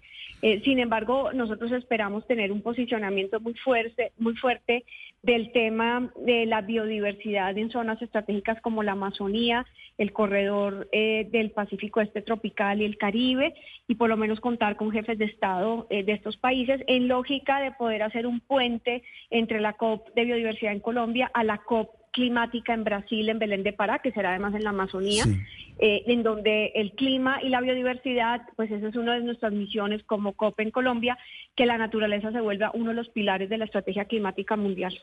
Sí, ministra, teniendo en cuenta la premura del tiempo, porque ya digamos es a la vuelta de la esquina el evento, eh, ¿qué capacidad logística tiene la ciudad de Cali en lo que tiene que ver con capacidad hotelera, eh, capacidad de resistir, de, recibir la delegación de los turistas? La ciudad, ¿cómo se está preparando para este evento por la magnitud que tiene y por la premura que ya el evento es casi que a la vuelta de la esquina? Sí, claro, esto es un gran reto por haber tomado nosotros la sede, digamos, en, e, en ese momento, eh, eh, en la oportunidad en que Turquía renunció a la sede, y eso pues nos pone eh, un, ritmo muy, muy rápido. la convención cuando vino evaluó ambas ciudades en términos de capacidad hotelera, bueno, todos los requisitos y su concepto es que en ambas ciudades tienen las condiciones. El lunes habrá ya una reunión con todo el sector hotelero de la ciudad, con Cotelco, desde la Comisión Logística, precisamente para empezar a trabajar ese proceso, se empiezan a hacer las reservas generales de hoteles, se va a hacer un sistema centralizado de manejo de esa logística eh, y esperamos entonces que ya eh, con esa capacidad de la ciudad la podamos poner al servicio de todas las delegaciones. Ministra, entendiendo que esta COP se va a preparar con solo siete meses de antelación, que es un tiempo menor a como al, que usualmente se preparan las COP, ¿habrá algo que definitivamente esta COP no vaya a tener, eh, como para también aterrizar las expectativas y que después no vayan a empezar las comparaciones odiosas que puedan eh, ensombrecer el, el desarrollo del evento? No, la COP tiene que ser la COP. Tiene unos requisitos mínimos y cuando asumimos el país sede, pues se tiene que generar. Entonces, creemos que a pesar del tiempo que tenemos, eh, hemos asumido el reto de generar una COP, como se diría, con todas las de la ley y que cumpla los requisitos de Naciones Unidas, que tenga todas las garantías para que las delegaciones puedan tener una buena negociación, que tenga las garantías desde la presidencia en liderar, la presidencia es de Colombia, en liderar esa negociación y que tenga las condiciones logísticas y las capacidades técnicas suficientes para tener una cumbre de estándar de Naciones Unidas. Pues, eh, pues ministra, muchas gracias y felicitaciones. Esperamos y yo creo que todo el país está comprometido con usted y con los organizadores para que esto salga divinamente porque sin duda va a ser muy importante para Cali y por supuesto para Colombia. Mil gracias, ministra Susana Muhammad, por habernos atendido.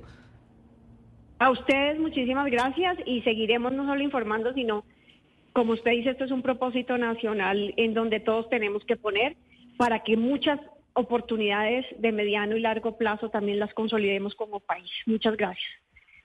Gracias, ministra. La ministra de Ambiente, Susana Muhammad, que acaban de salir de esa reunión, de esas primera, la primera de muchas reuniones que se van a hacer por cuenta de esta COP16, que como dice usted, Claudia, se prepara con mucho menos tiempo de lo que normalmente se preparan estos eventos. Y por eso creo que no se pusieron a jugar con personas inexpertas. Y por eso nombraron a quien nombraron como gerente de la COP. Porque aquí no se tiene que nombrar nadie amigo, se tiene que nombrar a alguien que sepa, porque esto tiene que salir bien.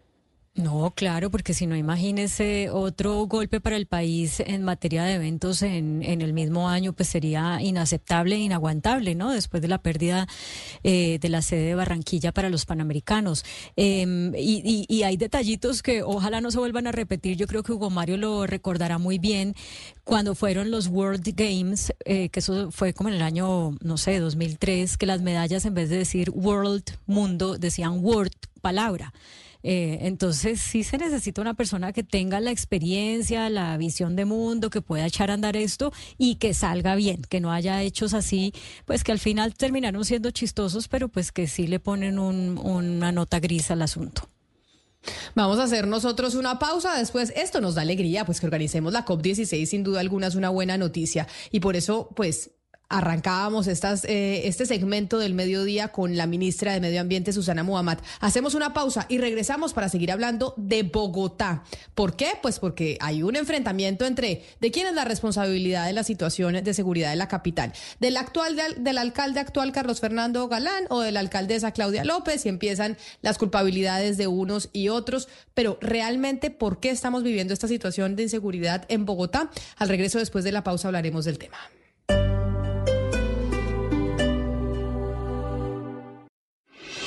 La noticia del momento en Blue Radio.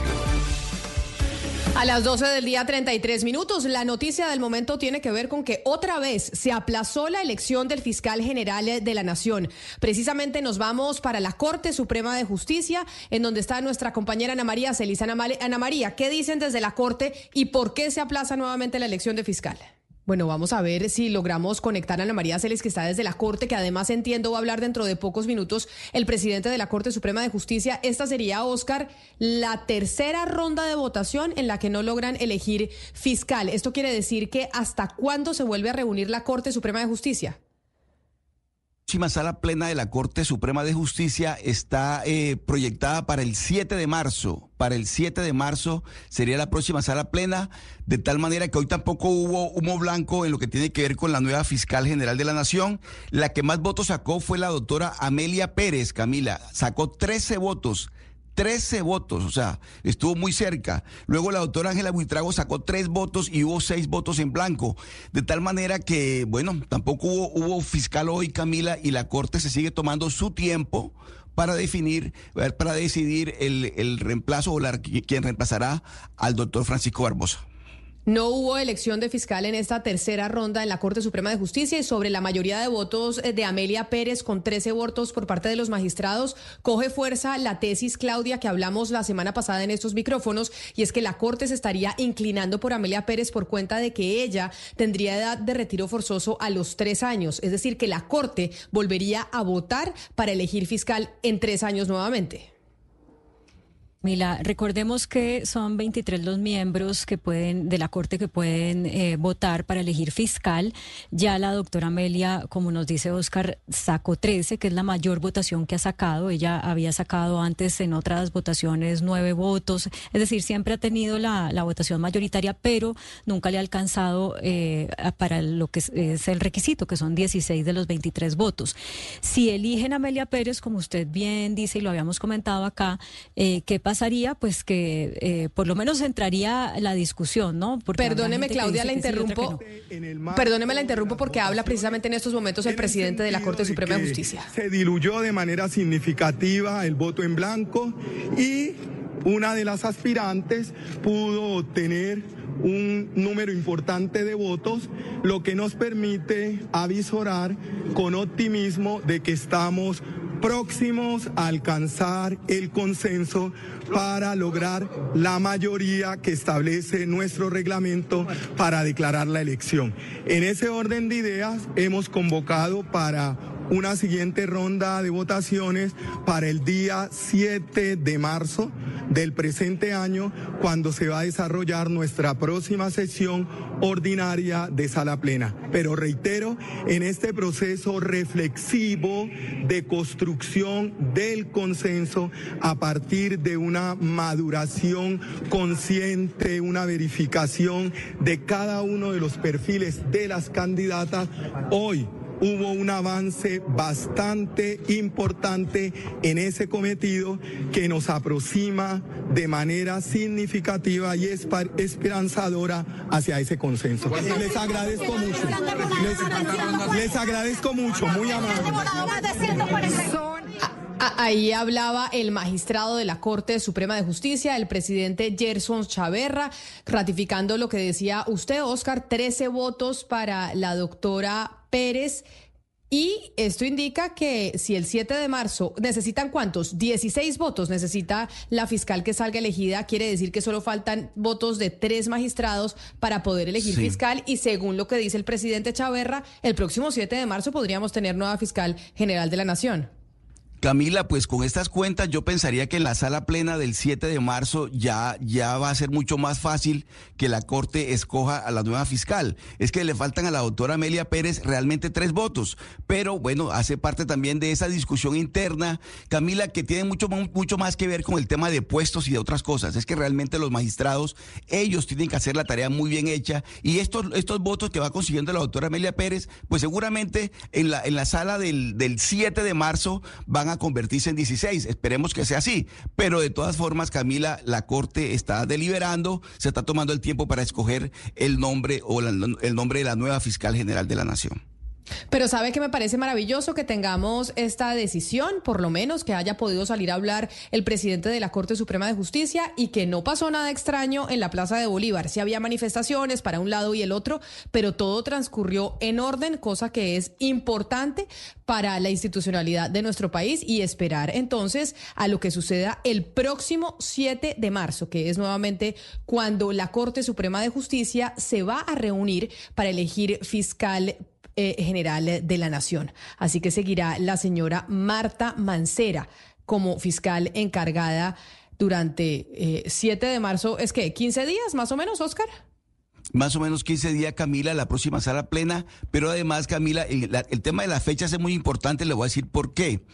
Porque ya en abril, estamos hablando de la sala plena del 7 de marzo, en abril varios de estos magistrados que están votando hoy ya no van a ser, ya cumplen periodo en la Corte, dejarían de ser magistrados. Entonces, allí de, de marzo a abril, si la Corte no escoge eh, fiscal general de la Nación, se podría complicar la, la, escogencia porque varios de los magistrados que están votando hoy y que, podría, y que votarían el 7 de marzo, en abril, cerca de tres o cuatro magistrados tendrían que abandonar el cargo por cumplimiento de periodo y ahí llegarían nuevos magistrados, habría que buscar otra vez en la escogencia, la elección de los nuevos magistrados para luego seguir y elegir la nueva fiscal. De tal manera que las cosas no están tan, en ese sentido, no, no, no estarían tan claras, pero el, el, hecho de que la doctora Amelia Pérez, Camila, ya tenga 13 votos, yo sí creo que es un, un parte de tranquilidad en el sentido de que la Corte está haciendo la tarea, con su tiempo, con sus tiempos, que es lo más importante. Amelia Pérez tiene 66 años. Estoy viendo un perfil muy bonito que hizo Alfredo Molano Jimeno en la revista Cambio, en donde menciona cómo Amelia Pérez fue una fiscal que en épocas eh, de la fiscalía de Luis Camilo Osorio le tuvo, tuvo que irse y refugiarse en eh, Canadá. Estuvo en Canadá durante más de 20 años lavando platos, cuidando niños, después de haber sido una fiscal destacada en nuestro país y que por cuenta de ese enfrentamiento con el fiscal de entonces tuvo que irse para Canadá y pues pues, regresa con la posibilidad de ser fiscal general de la nación, según estamos viendo por cuenta de que es la mujer con más votos en la Corte Suprema de Justicia. Esto querría decir que tendríamos fiscal durante tres años, porque ella llegaría a la edad de retiro forzoso y la, y la Corte Suprema de Justicia tendría que, tendría que escoger nuevamente y el próximo presidente presentar una terna para su reemplazo. Así entonces, esa es la noticia del día. La Corte no elige fiscal general de la Nación el día de hoy. Les anunciaba que antes de esta noticia de último minuto íbamos a volver a hablar de Bogotá y de la seguridad de la capital, porque muchos debates ha habido sobre, bueno, es responsable Claudia López, le corresponde a Carlos Fernando Galán, qué sucede en la capital que la situación nos está desbordando. Hoy el concejal que no se declaró en oposición a pesar de tener el espacio por cuenta del estatuto de la oposición, sino se declaró en independencia, pero que fue candidato y uno que tuvo chances, quedó de segundo creo que fue Juan Daniel Oviedo, eh, concejal de Bogotá. Usted quedó de segundo en, eh, en, la votación. Está con nosotros. Bienvenido a Mañanas Blue. Gracias por acompañarnos. Hola Camila, un saludo muy especial. Buenas tardes para ti, para todos los oyentes y el equipo de Blue Radio. Pero una precisión, si quedamos de segundos, pero estamos en oposición. Ah, yo pensé que usted se había declarado en independencia, concejal. No, nos declaramos en oposición desde el 29 de octubre, cuando recibimos los resultados, una oposición de carácter constructivo que ya ha dado luces frente a algunos llamados de atención que hemos hecho desde el Consejo para que la Administración Distrital pues delinea rápidamente sobre decisiones fundamentales de la ciudad en materia de seguridad y en materia de ordenamiento territorial, como fue el debate de la ALO Norte. Pero aquí estamos. El objetivo es que la oposición sea útil y que ayude a resolver los problemas de la ciudad. Bueno, concejal Oviedo, entonces, usted que quedó de segundo y que estudió la situación de seguridad de la capital y tuvo debates con el, con, el em, alcalde Carlos Fernando Galán, frente a esta discusión que hay hoy en día, que es que ya en un mes y medio debería estar Carlos Fernando Galán entregando resultados de la seguridad y otros que dicen que no, que esto es responsabilidad de lo, de lo que dejó Claudia López en, en la capital. Usted que es el hombre de las cifras, cuéntenos ¿Qué es lo que pasa? ¿Cuál es la radiografía que usted, siendo candidato, pudo, hacer y hoy como concejal tiene? Bueno, Camila, en primer lugar, es la primera radiografía es que sí hay un consenso y el debate a la campaña de la alcaldía de Bogotá dejó claro que hay un déficit aproximado de 7 mil efectivos de policía que son necesarios para Bogotá. Eso significa que tenemos una capacidad de reacción limitada que si no se aprovecha la tecnología y la inteligencia para poder suplir esa deficiencia de personal que tenemos en el pie de fuerza de Bogotá, pues va a ser muy difícil poder reaccionar frente al actuar criminal que estamos viendo en este momento. Lo que vemos en este momento en Bogotá es que los delincuentes y los grupos criminales le están midiendo el aceite a la ciudad diciendo, ustedes no nos ven, si nos ven, no son capaces de cogernos y si nos cogen, los procesos de judicialización no son efectivos. Entonces, aquí lo que nosotros hemos hecho un llamado es a reflexionar sobre que el problema de seguridad en Bogotá es un problema estructural que requiere más que victorias tempranas, entonces creo yo que se dio un mensaje muy apresurado con el balance con corte al 31 de enero en materia de seguridad, reconocer que necesitamos nuevamente como resultado, eso sí, de una desarticulación de los últimos cuatro años bajo el mandato de la alcaldesa Claudia López, en donde no vimos un liderazgo gerencial que pudiera sentar en la mesa a la policía, a las fuerzas militares, a la seguridad privada, a la sociedad civil y a la administración distrital para resolver los temas de seguridad desde diferentes frentes. Pero, concejal, sin restarle importancia a todo lo que sucede, y usted es una persona que casi todas sus respuestas las da con estadísticas y con datos, uno mira la tasa de homicidios y el año 2022 arrojó la tasa de homicidios por 100.000 habitantes más baja de los últimos 60 años del país. Entonces, visto esto en perspectiva, eh, no se puede afirmar que hoy Bogotá es quizá una ciudad con todos los problemas que tiene, pero mucho más segura que hace 10, que hace 15 y que hace 20 años. En ese punto es importante precisar que los análisis de, de la seguridad cada vez más permiten establecer que es un fenómeno multidimensional y por consiguiente pensar en que la tasa de homicidios es una señal de que somos una ciudad más segura o no es eh, desacertado. Efectivamente, lo que nosotros tenemos que plantear es que la percepción el sentimiento de seguridad y que el 84% de los habitantes de Bogotá le digan al DANE en la última encuesta de convivencia y seguridad ciudadana que se sienten inseguros, que son más las mujeres que los hombres, que es más frecuente esta inseguridad en el sistema de transporte público, lo que confirma es que tenemos un problema de inseguridad en la ciudad.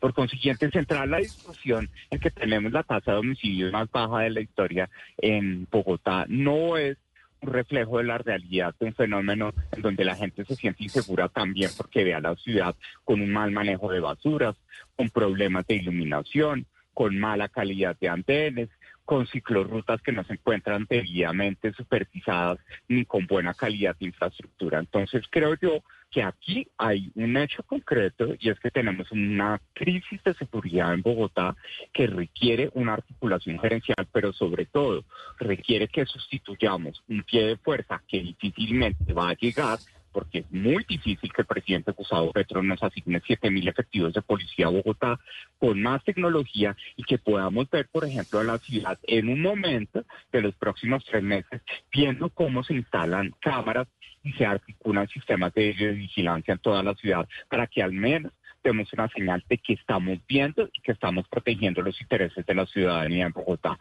La inversión en esa infraestructura se abandonó por completo en los últimos cuatro años en Bogotá y solamente el último secretario de Seguridad de la Administración, Claudia López, pudo abrir un proceso de licitación de cámaras de reconocimiento facial o con precisión para placas, por ejemplo, de motocicletas que ya tiene Medellín, que ya tiene Cali, pero Bogotá desafortunadamente abandonó la prioridad en estas inversiones en los últimos cuatro años. Concejal Oviedo, con el panorama que usted está planteando, que necesitamos más policías, pero que seguramente el gobierno nacional no nos, no nos lo va a dar, que se necesita articulación, que es lo mismo que está haciendo el alcalde Galán, pero bueno, eso eh, toma un tiempo, y que lo de las cámaras, pues que ahí vamos. ¿Cuál es la proyección que usted hace de cuánto tiempo más vamos a tener que estar en esta situación de inseguridad que nos, que todos los días pues, no nos da tregua? no podemos dar un margen de espera y yo sé que muchas personas dicen, no, Oviedo es muy apresurado diciendo que hay que tomar decisiones. ¿Concejal? ¿Aló? Concejal. Ya, y es que de repente le, perdimos la comunicación y lo vimos hasta que usted mencionaba que yo sé que mucha gente dice que Oviedo es muy apresurado por decir que hay que tomar decisiones ya. Exactamente. Entonces, lo que nosotros sí queremos es que la la confianza en Bogotá se base también con la certeza de que las soluciones vienen ya. Lo que no podemos esperar es que la administración distrital responda que va a ejecutar el plan distrital de desarrollo de la alcaldesa Claudia López en los próximos seis meses, hasta cuando sea aprobado el nuevo plan de desarrollo. Necesitamos acciones más concretas, necesitamos ver a los secretarios yendo al Consejo pidiendo modificaciones presupuestales para que podamos priorizar el fortalecimiento tecnológico, por ejemplo, de la Secretaría de Seguridad, y algo que es supremamente preocupante. En el debate de seguridad del Consejo, el secretario de Seguridad nos hizo saber que ni siquiera la Secretaría de Seguridad puede tener acceso a información actualizada del lugar, la coordenada geográfica en donde están sucediendo los crímenes en Bogotá, porque la policía no se la está pasando a la Secretaría de Seguridad. Entonces ahí hay una falla de articulación, porque si no tenemos una información concreta para que la Secretaría de Seguridad le diga al alcalde cómo complementar las propuestas que hace la Policía Metropolitana de Bogotá para reforzar la seguridad en la ciudad, sí vamos a tener dificultades, porque lo que prueba esto es que el plan de vigilancia de gastrobares, el plan de, de ciclocuadrantes, pues no está funcionando y necesitamos métricas diarias para que el alcalde pueda dar luces de cómo ajustar la política de seguridad en la ciudad, porque en este momento la confianza de los habitantes también se genera a partir de la capacidad de reacción del alcalde y de la administración distrital frente a la situación que estamos viendo en la ciudad. Pero mire, concejal Oviedo, entonces, si bien es cierto, usted dice acá tenemos un problema de falta de efectivos, de 7 mil efectivos que le faltan a Bogotá, pues esa es una cosa que no se va a solucionar pronto y no sabemos si el gobierno nacional le entregará ese número de efectivos a la capital. Teniendo eso a un lado, ¿qué es lo que no se ha hecho? ¿Qué es lo que no se hizo en la administración anterior y qué es lo que no se ha hecho en esta concretamente que usted dice, eso solucionaría la situación en la que estamos? Bueno, primero, ¿Qué no se hizo en la pasada administración? Poder tener una articulación y una conversación con enfoque gerencial con la Policía Metropolitana de Bogotá.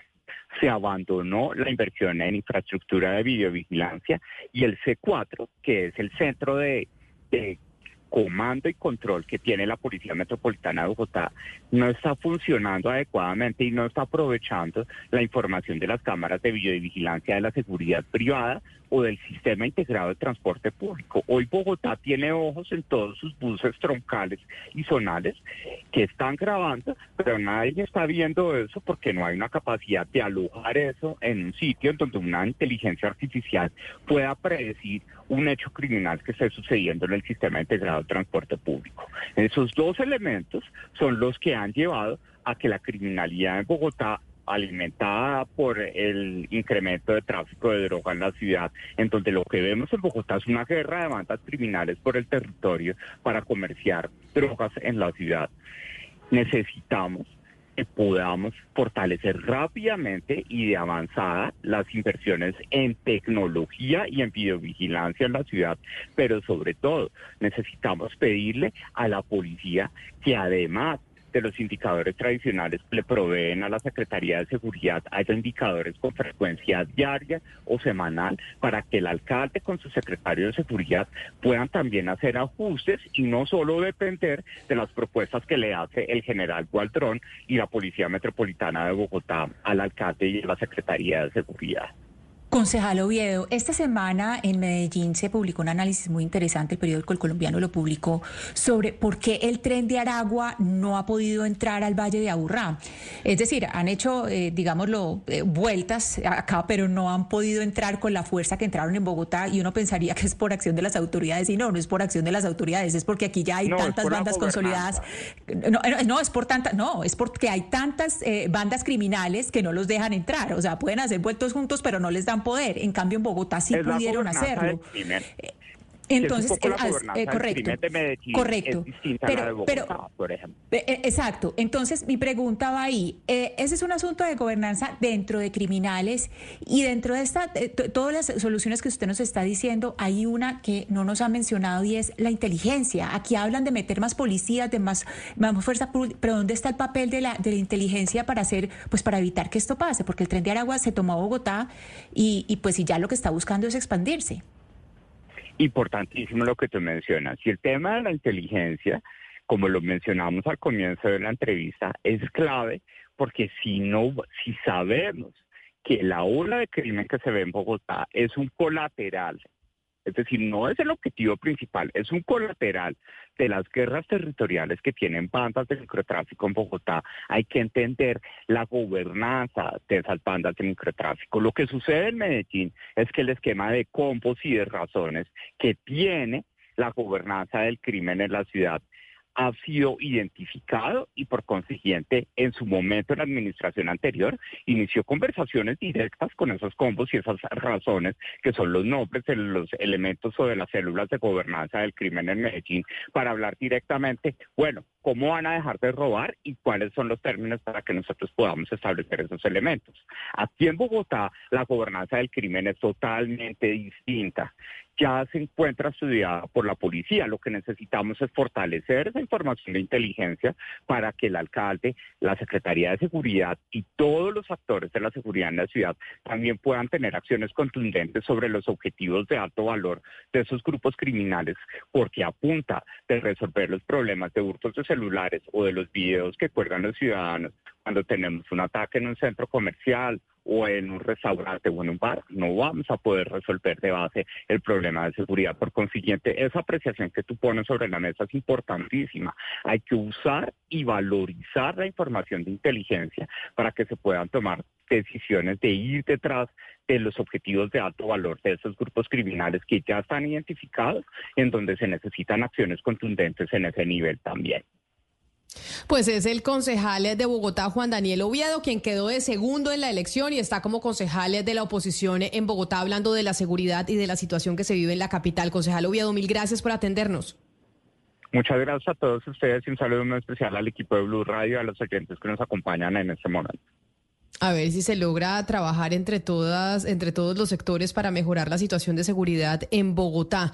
Pero ahora vámonos a hablar de noticias de orden público porque el general Salamanca un poco después de las 12 del día publicó un trino que dice que en Santander de Quilichao, en Cauca, que fue informado sobre la pérdida de comunicación con un helicóptero Black Hawk 0614 en la vereda San Pablo, municipio de Caramanta, en Antioquia, que dispuso capacidades institucionales para su búsqueda con apoyo de la Fuerza Aeroespacial Colombiana. Eso puso el general Salamanca a las 12 del día, 19 eh, minutos. Pero Ana María Celis, ¿qué sabemos? ¿Qué más se sabe precisamente de lo que pasó con este helicóptero? Camila, buenas tardes. Pues fuentes de la policía nos confirman que encontraron el helicóptero, que es un Black Hawk, y confirman que se trató de un accidente que deja como saldo cuatro policías muertos. Se trata de un mayor, de un capitán y de dos subintendentes. Ellos estaban realizando la búsqueda de ese helicóptero que hizo el último reporte cerca de las 11 de la mañana. Estaban haciendo labores de patrullaje en la vereda San Pablo, en Antioquia.